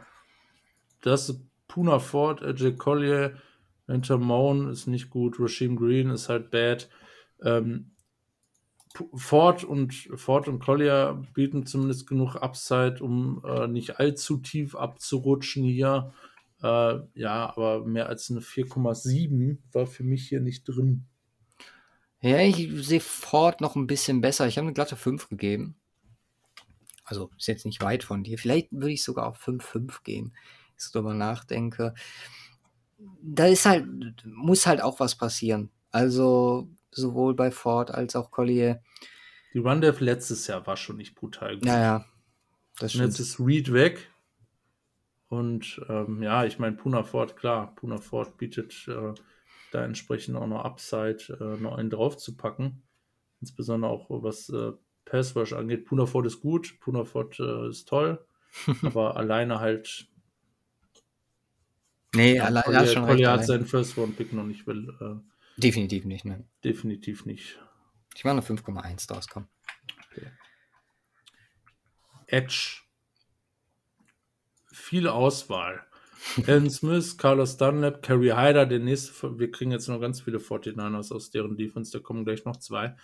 ähm, also am Start, Elton Robinson uh -huh, und Daryl Taylor ist so die junge Riege in dem Rahmen, weil die anderen drei natürlich auch schon in die Jahre gekommen sind, mit alle über 30, glaube ich, mittlerweile. Ja. Ähm, Daryl Taylor müssen wir mal gucken, uh, Second Round Pick letztes Jahr. Ähm, noch nicht äh, noch nicht gespielt bisher äh, quasi seine erste Saison jetzt in dem Rahmen. Da muss man mal gucken, was dabei rumkommt. Ansonsten haben wir Elden Smith. Solid. Solid unterwegs, äh, kann man nicht anders sagen. Ähm, ist halt mittlerweile auch schon 32. Carlos Dunlap äh, kommt jetzt von den Bengals. Ja, äh, ich glaube ich zu viel von. Ja, der, die Vertragsgeschichte war halt auch, auch ein Riesenfragezeichen. Ähm, er ist halt auch nehmen wir Kerry Hyder noch dazu, beziehungsweise Kerry Hyder außen vor, Elton Smith, äh, Carlos Dunlap. Keiner, auf den ich alleine bauen würde, was Pass Rush angeht. Ja, Pass Rush ist ein Problem. Jetzt, jetzt spielen die zusammen. Ähm, da kann man ein bisschen was erwarten. Carlos Dunlap ist halt auch entsprechend schon älter, auch schon 32, aber ähm, war letzte Saison deutlich schlechter als davor die Jahre. Ob das jetzt der Anfang vom Ende ist, steht nur so ein bisschen in der Wolken. Nach einer Saison immer schwierig da äh, festzustellen. Ähm, aber okay, die beiden zusammen ist erstmal nicht ganz schlecht. Carrie Hyder kriegst, äh, kriegst du noch dazu, der wirklich komplett ausgerastet ist, muss man wirklich sagen, komplett ausgerastet ist bei den 49ers letztes Jahr, weil sich ja alles, was Rush äh, anging, wirklich eigentlich verletzt hatte und äh, er dann mit Armstead quasi dafür alleine gesorgt hat. Und ähm, ich keine Ahnung, ich glaube, der hat eine Mille bekommen in dem mhm. Jahr. Äh, nicht kaum was und hat dafür performt auf einem Level, was wirklich enorm war. Enorm stark. Äh, von daher Super Edition in dem Rahmen. Und das ist keine, kein Edge-Raum, der sich komplett aus den Socken haut. Der ist aber in Ordnung, finde ich. Ähm, eine 7,5 ist das von mir. Ja, 7,1 von mir, sind wir nicht weit auseinander. Ja. ja also ich, ich glaube, damit kannst du arbeiten. Das Problem ist nur, dir fehlt halt Inside, äh, dir fehlt halt Inside jeglicher Pass Rush. Ja. Ähm, ich meine, du AJ kannst halt rotieren, machen, Collier, Collier Hyder eventuell auch tauschen, der eine Edge, der andere Inside, ist eine Möglichkeit. Aber Pass Rush, Pass Rush muss kommen, sonst, ja, ist, deswegen, viel mehr kann man hier nicht rechtfertigen. Ja, ähm, ja. Linebacker, Bobby Wagner, John Brooks. Bobby Walker, müssen wir nicht drüber sprechen. John Brooks, ähm, stark im Run-Game, echt eine unglaubliche Liability im ersten Jahr, was Coverage angeht. Mhm. Ähm, da brutal schwach unterwegs gewesen. Ähm, auch nicht so unnormal viele Snaps gesehen in dem Rahmen. Muss man, muss man wirklich noch abwarten, ähm, äh, wie, dat, wie, dat, äh, wie, wie, er, wie er sich da in dem Rahmen entwickelt. Deswegen da noch ein kleines Fragezeichen dran, ähm, weil dahinter kommt jetzt nicht wirklich wirklich noch was. Du hast noch Cody Barton, aber ja. Nate Evans hat jetzt auch seine erste Saison, ist ein UDFR das letzte Jahr, der im Roster geblieben ist. Ja. ja. Müssen wir es mal abwarten. Ist eine 9 für mich. Wow. Ja, ich habe hier nur 0,1 besser gegeben als beim 49ers. 8,5. Okay. Ja, ich habe ein bisschen schlechter als beim 49ers. Aber fast. Ähm, ja. Cornerback. Oh, okay, also das ist brutal schwierig. Ich bin da wahrscheinlich ein bisschen biased, weil ich ein paar von den Guys halt kenne aus 49ers Zeiten. Ähm, wir haben Witherspoon, äh, Pierre Desir, wir haben Reed, äh, DJ und äh, Amadi und Flowers. Plus Trey Brown in der vierten Runde gedraftet. Und da schließt sich der Kreis, vierte Runde, Ice Rating 4. Warum? Vier gibst du insgesamt? Ja. Wow. Akilo Witherspoon ist halt einfach ein so unfassbar nicht zu prediktender Cornerback. Der kann richtig gut spielen. Im nächsten Play macht er die größte Scheiße überhaupt. Also, ich habe mir das jetzt wie viele Jahre angeguckt bei den 49ers? Ich glaube, vier. Vier Jahre habe ich mir das angeguckt. Und ich, ich, äh, ich, hab, ich, ich bin fertig mit ihm. ich bin fertig mit ihm, weil äh, plus, plus hier und da Verletzungen äh, noch und so weiter. Das ist niemals ein Cornerback, auf den ich mich verlassen würde. Mhm. Ähm, DJ Reed, anderer 49er, bei dem tut es mir ein bisschen mehr leid, äh, dass wir ihn, äh, dass wir ihn haben gehen lassen. Äh, ich sehe ich seh ihn nicht als äh, Outside Corner äh, in dem Rahmen. Wir sehen erstmal, ich sehe ihn eher als Slot Corner. Ähm, und das, was die äh, Seahawks sonst noch haben, sich Probleme. Ugo Amadi, ne, ist in Ordnung, aber sonst nicht wirklich gut. Pierre Desir, Trey Flowers ist beide schlecht. Der, der einzige Outside Corner, den ich hier sehen würde, auf den ich mich vielleicht in irgendeiner Weise verlassen kann, ist Uga Amadi und der ist Durchschnitt. Äh, und beim, und beim äh, DJ Reed im Slot, das ist, ist in Ordnung. Da muss man auch noch gucken, inwiefern sich das ähm, so hält. Vielleicht ist 4 ein bisschen hart. ich, ich, ich gehe auf, ich gehe auf 4,5, aber also bitte lasst euch nicht, also ich meine, okay, könnt ihr machen, Seahawks, aber Witherspoon, also ich glaube nicht, dass, dass der es schafft, ein konstanter, guter Spieler zu sein. Nach vier Jahren hat er es nicht geschafft. Ich glaube nicht, dass er es jetzt noch schafft. Ja. Okay, also ich mag Trey Brown sehr gerne und ich finde, dass alle schon mal gezeigt haben, dass sie sehr oder nicht sehr gut, aber gute Corner sein können. Deswegen habe ich hier einiges an Potenzial in meine Bewertung mit reingenommen. Klar, deine, deine Erfahrungen mit Witherspoon spielen natürlich hier mit rein, wo ich, wo ich halt sage, so, gut, das waren jetzt eine gute Saison 2017, zwei schlechte 18, 19 und eine echte Steigerung dann in 2020. Da bin ich dann eher noch in dem, Punkt, wo ich sage, okay, gib ihm da noch irgendwie Benefit of the Doubt und lass ihn mal da ein Jahr jetzt auch in einer neuen Umgebung spielen. Mal gucken, wie sich das äh, dann zusammen gestaltet. Ich meine, Seahawks-System ist da auch nochmal relativ eigen, was Cornerbacks angeht. Die haben gezeigt, äh, zumindest äh, in der eher weiteren, weiter Vergangenheit weiter weg, wenn man ein paar Jahre zurückdenkt, dass das geht. Ich habe eine 5,6 gegeben. Das fand ich jetzt noch okay, weil es halt äh, ist halt so, ja, man, sagt so knapp über Durchschnitt, aber vielleicht wäre Durchschnitt angemessen, also die Range, die du jetzt hast, 4, 5 bis 5 und wenn alle noch den Step machen, nicht alle den Step machen, aber wenn manche über dem performen, was man erwarten kann, dann, ähm, ja, oder ja, Step nach vorne machen. Man nur besser werden als letztes Jahr. Ja, Letztes Jahr war echt bescheiden. Ja. Und da haben sie echt ein paar rausgeschmissen, weil das lief echt halt echt wirklich nicht. Aber sie haben halt ein paar Wahrheiten. Ich, ich bin echt gespannt. Also, ähm, ich meine, der hat alle Tools. Es kann in jede Richtung gehen. Er hat, er hat alle Tools, um Top Outside Corner zu sein. Er ist groß, er ist auch entsprechend kräftig, äh, äh, Armspann weit. Des, deswegen haben die 49ers ihn halt auch vier Jahre lang behalten. Mhm. Ähm, eben, eben aus dem Grund, aber äh, irgendwie hat er nie konstant aus äh, Dings bekommen. Also ich, ich meine, ich habe nichts gegen ihn persönlich und wäre cool, wenn er wenn er schafft, aber ich will es mir nicht mehr angucken bei den 49ers. Ja. Safety haben wir noch. Jamal Adams äh, und noch einige mehr. Demaris Randall, oh, Non-First One Pick hier. Äh, Ryan Neal äh, haben wir am Start. Quandre Dix haben wir am Start, Marquis Blair. Ähm, ja, Dix, mhm. Quandre Dix ist meiner Meinung nach ein echt, echt solider Safety. Letztes Jahr ähm, nicht, nicht so besonders stark äh, unterwegs, äh, unterwegs gewesen. Ähm, aber es ist, glaube ich, ein solides Piece. Äh, Nehme ich, nehm ich gerne meinen Safety Room auf. Äh, Ryan Neal ist halt, ja, hm. Ja, kannst du nichts, kannst wirklich zu sagen. Hat jetzt letzte Saison 405 äh, Snaps gespielt, die ersten Saison in seiner Karriere ähm, und er ist 25 äh, und hat auch nicht wirklich gut gespielt. Also da, ja, wenn sie haben was in ihm gesehen, haben zwei Jahre mitgetragen im Roster. Ja. Also äh, ich sehe da wenig.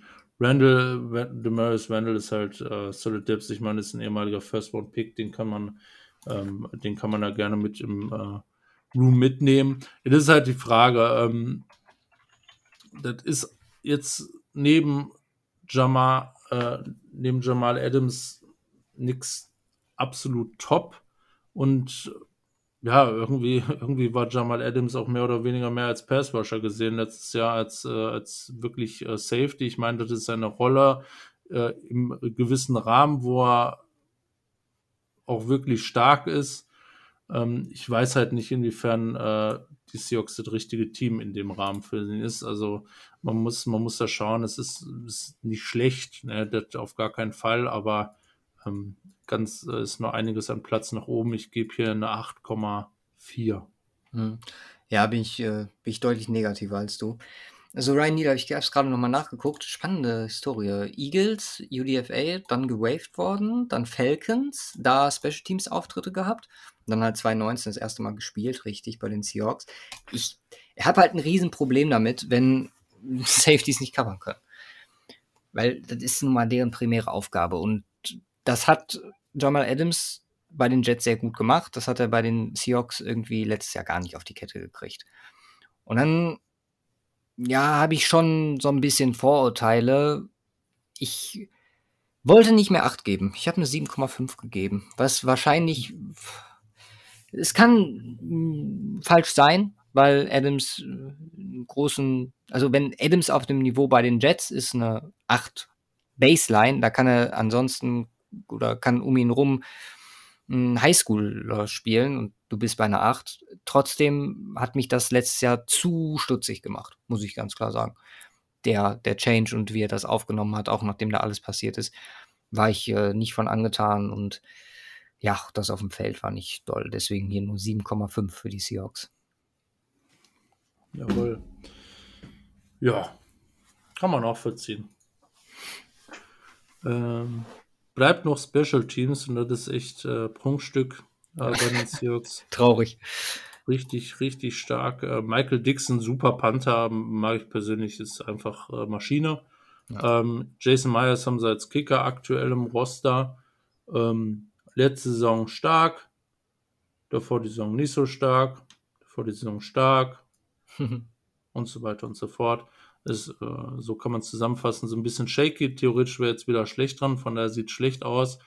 Äh, muss man gucken, aber der Rest ist halt so unglaublich gut. Äh, deswegen gibt es hier eine 8,9 für die Special Teams. Ja, ich habe den Ravens zu den Ravens angepasst. Ich habe eine 9 gegeben, halt auch, weil die Unit an sich sehr gut war und äh, an Myers und Dixon wenig auszusetzen ist. Das äh, sollte man schon irgendwie honorieren. Habe ich doch gemacht. Ja, ja, ist ja richtig. 8, 9, 9 ja. ist doch dasselbe fast. ja, das ist super. Und insgesamt komme ich auf eine 7,9. Wow. Dann bin ich drunter. 7,73. Krass, okay. Krass. Da ist eine Wilson 10 dabei. Wir waren beim, bei den Safeties 0,9 auseinander. Ja. Ja. Was haben wir noch? Den Schedule. Der Schedule ist heftig hm. zum Start. Also, ich, ich, ich weiß nicht, ob ich so einen heftigen Schedule zum Start schon mal gesehen habe. Erst bei den Colts, dann zu Hause gegen die Titans und Vikings, dann zu den 49ers, dann zu Hause gegen die Rams. Nee, Minnesota ist auch äh, auswärts. Das sind drei von fünf sind äh, Auswärtsspiele. Nee, danach noch gegen die Steelers, bei den Steelers und dann gegen die, gegen die Saints auch noch. Bei hm. den Vikings, okay, dann habe ich das falsch. Etwa. Wird nochmal härter. 1, 2, 3, 4, 5, 6, 7, 8, 9. Oh, neun Auswärtsspiele insgesamt. Das ist halt sowieso unfair. Das ja, NFC ist ja bei allen so. Ja. ähm, ja, also sieben Spiele wo du gegen ihn verlieren kannst. Das ist krass. Das ist echt ziemlich krass. Also ich, ich weiß nicht, so, so einen krassen Start hatten wir jetzt noch nicht. Das ist wirklich keiner, wo du sagst, da nimmst du den Sieg mit. Ja. Und bei den Vikings ist vielleicht noch das Wahrscheinlichste, in Anführungsstrichen. Rams Aber da spielt es halt auch noch bei den Vikings, ne? Ja. Indy ist bitter, dass das auch zu Hause ist. Sonst hätte ich gesagt, da sind sie für mich zumindest Indie spielen sie bei den. Ja, eben. Cold. Wenn, wenn das zu Hause wäre, hätte ich sie da als Favorit gesehen. So sehe ich es ziemlich auf Augenhöhe. Ja. Und das, das, ist, das ist schon echt krass. Danach gegen die Jaguars, dann spielen sie wieder, dann haben sie eine Bye und dann geht es mit den Packers weiter bei den Packers und gegen die Cardinals. Division Game halt auch. Dann spielen sie in Washington. Muss man auch mal gucken, ne, ja, mit stimmt. der Defense und gegen die 49ers. Und äh, ja, dann haben sie ein paar einfache. Dann spielen sie gegen die, äh, zu Hause gegen die Bears, zu Hause gegen die Lions und bei den Texans, das sollten drei Wins sein. Mhm. Aber auch dazwischen nochmal bei den Rams und bei den Cardinals. Also, das ist, ein, das ist, schon, das ist schon ein schwieriger Schedule, muss man wirklich sagen. Ähm, eine 4,47. Ja, ich habe eine 4,31. Ja, also ist schon äh, happig. Dieses happig. Ähm, Coaches. Zum letzten, letzten Coaches heute, Pete Carroll, ja, Winning Season Nummer 8 Jahre in Folge. Äh, viele Roster-Probleme im letzten Jahr gehabt, aber trotzdem immer noch ein Winning Record äh, mit 12-4 am Ende. Äh, 12-4 ist richtig, ne? Mm, letztes Jahr. 12-4, ja. Ja. Das ist krass. Ne, über, das ist schon echt klar. Du hast Russell Wilson, äh, spielt er mit rein, aber das ist trotzdem schon ziemlich impressive. Ähm, Playoff, Playoff-technisch auch schon entsprechend erfolgreich gewesen. Jetzt nicht in den letzten Jahren, aber gut. Jetzt äh, geht Brian Schlottenheimer. Ich glaube, alle, alle Seahawks-Fans freuen sich, besonders Alex. Ja. Ähm, Shane Walden kommt dazu und da bin ich, da bin ich jetzt gespannt. Da würde ich eher, eher fast von dir hören wollen, wie du das siehst. Weil ich, ich, ich tue mir, also ich, ich glaube, es kann erstmal nur ein Upgrade sein, in dem Rahmen ein anderes offensives Konzept mal einzuführen. Ich sag mal so. In welchem Rahmen? Also es ist halt. Alles, was von Sean halt McVay kommt, dazu. kann jetzt erstmal nicht ganz verkehrt sein. Vor Eben. allem was Passing angeht. Ja. Und das, was du gerade gesagt hast, der Upstep von äh, Schrotti zu Waldron, der sollte sich bemerkbar machen. Ich denke, dass es äh, Wilson sehr entgegenkommt, hm, dass man hier vielleicht, da ist dann halt auch die Frage, die ich mir stelle, wie weit äh, will Carol da weiterhin oder wie weit gibt Carol hier hm, Kompetenzen ab, nenne ich es jetzt, nee, ist, ist falsch, Kompetenzen nicht, aber seine, sein Wille zum funktionierenden Run-Game ab, weil ich glaube, dass Waldron mit Wilson sehr tolle Sachen machen kann. Und ähm, meine Ansicht ist einfach zu sagen, jemand, der so eng mit McVay zusammengearbeitet hat, halt auch wirklich in Positionen wie Passing Game Coordinator und Quarterbacks Coach, wo es halt auch, da, da sind Sachen, die, die hängen bleiben und die ja für ihn halt auch, glaube ich, relativ wichtig sind, einfach fortzuführen, hm, dass es den Seahawks einen extremen Boost geben könnte. Wie gesagt, ich sehe Pete Carroll da mehr als Problem an. Der hat seine Vorteile in der Defense zusammen mit Ken Norton. Hm, Offense sollte er vielleicht einfach, könnte mich auch gerne korrigieren, inwieweit er sich da einmischt. Ich sehe seinen Einfluss, was allgemeine Philosophie des Spiels angeht, immer noch, oder so nehme ich es zumindest wahr, als sehr hoch für die Seahawks an, dass da von, von ganz oben was vorgegeben wird. Und das, deswegen, also ich bin jetzt hier, ich, wie gesagt, müsste jetzt auch nochmal meine Note vom letzten Jahr hören. Das wäre eine kleiner, kleine Verbesserung, vielleicht so 0,1, 0,2, weil ich halt einfach super gespannt drauf bin, wie sich es im Endeffekt ausgestaltet. Weil Kompetenzen da abzusprechen, gerade Defense, ist halt auch irgendwie Blasphemie. Das wäre falsch hier an der Stelle. Hm, da liegt es, glaube ich, auch eher am Personell, dass es die letzten Jahre so ein bisschen ja, zurückgegangen ist. Und auch an vielleicht, ja, hm, vielleicht Front muss Office. man. Hm? Front Office. Ja, ich meine, mit Schneider hat man ja verlängert noch in dieser Offseason bis 27. Was Aber denn? das Ding ist, vielleicht muss man Carol wirklich ein bisschen runterstufen, einfach weil er so stur durchzieht und wenig angepasst hat und sich in den letzten Jahren so viel offensiv getan hat und seine Defense halt nicht mehr 1000-prozentig Anklang findet, beziehungsweise funktioniert. Was hatte ich letztes Jahr? Beziehungsweise hast du, was hast du jetzt? Ich habe eine 8, mhm. wie letztes Jahr. Mhm. Und du hattest letztes Jahr eine 8,3. Okay. Ja, dann lag ich ja eigentlich relativ richtig. Ich habe jetzt 8,4 hier stehen. Ich ja. würde das wahrscheinlich. Ha, ziehe ich Carol jetzt was ab, weil er nicht.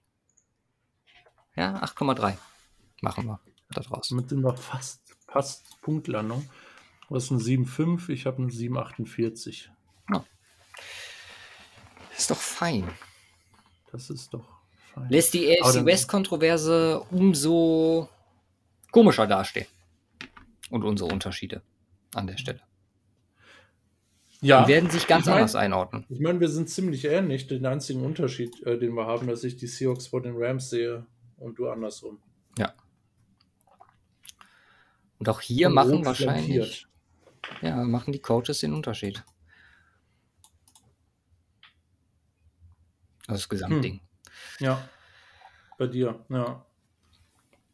Bei mir ist der Roster aber auch so, so schlecht bei den Rams geratet. ich weiß, aber ich meine, da gibt es ein paar Gruppen, die sind halt echt scheiße, ne? Ja, also Rams haben, glaube ich, Ohne drei Top-Teams die größten, größten Schwachstellen, die attackiert werden können von den anderen. Ja. Und halt ja, Staley-Verlust. Gut. Bin ich gespannt, wie das läuft. Es bleiben. Also 49ers auf zum nächsten Super Bowl. Das höre ich doch gern. es bleiben nur noch zwei. NFC North, AFC East. Ich glaube, die East können wir vorziehen. Dann haben wir noch eine Woche Aaron Rodgers. Kulanz drin. Wir haben am nächsten Donnerstag ganz voraussichtlich noch eine Aufnahme. Da müssen wir mal gucken, wie wir das mit, den, mit der Veröffentlichung machen, damit wir euch nicht komplett zu müllen mit Content. Aber mhm. ihr seid ja immer erfreut, wie man das liest, wenn was Neues kommt. Von daher, wir verabschieden uns, glaube ich, für diese Woche. Ja. Und hören uns in der nächsten. Wünschen euch eine wunderschöne Woche. Wie gesagt, nochmal, hoffe, dass bei euch alles gut ist, was mit den Überschwemmungen etc. passiert ist. Ansonsten ganz viel, ja, wie sagt man? Kraft. ganz viel Kraft, ja, dass er alles wieder ja, zustande kommt, alles wieder zurückfindet ins vernünftige Leben. Und äh, ja, macht's gut und haut rein. Peace.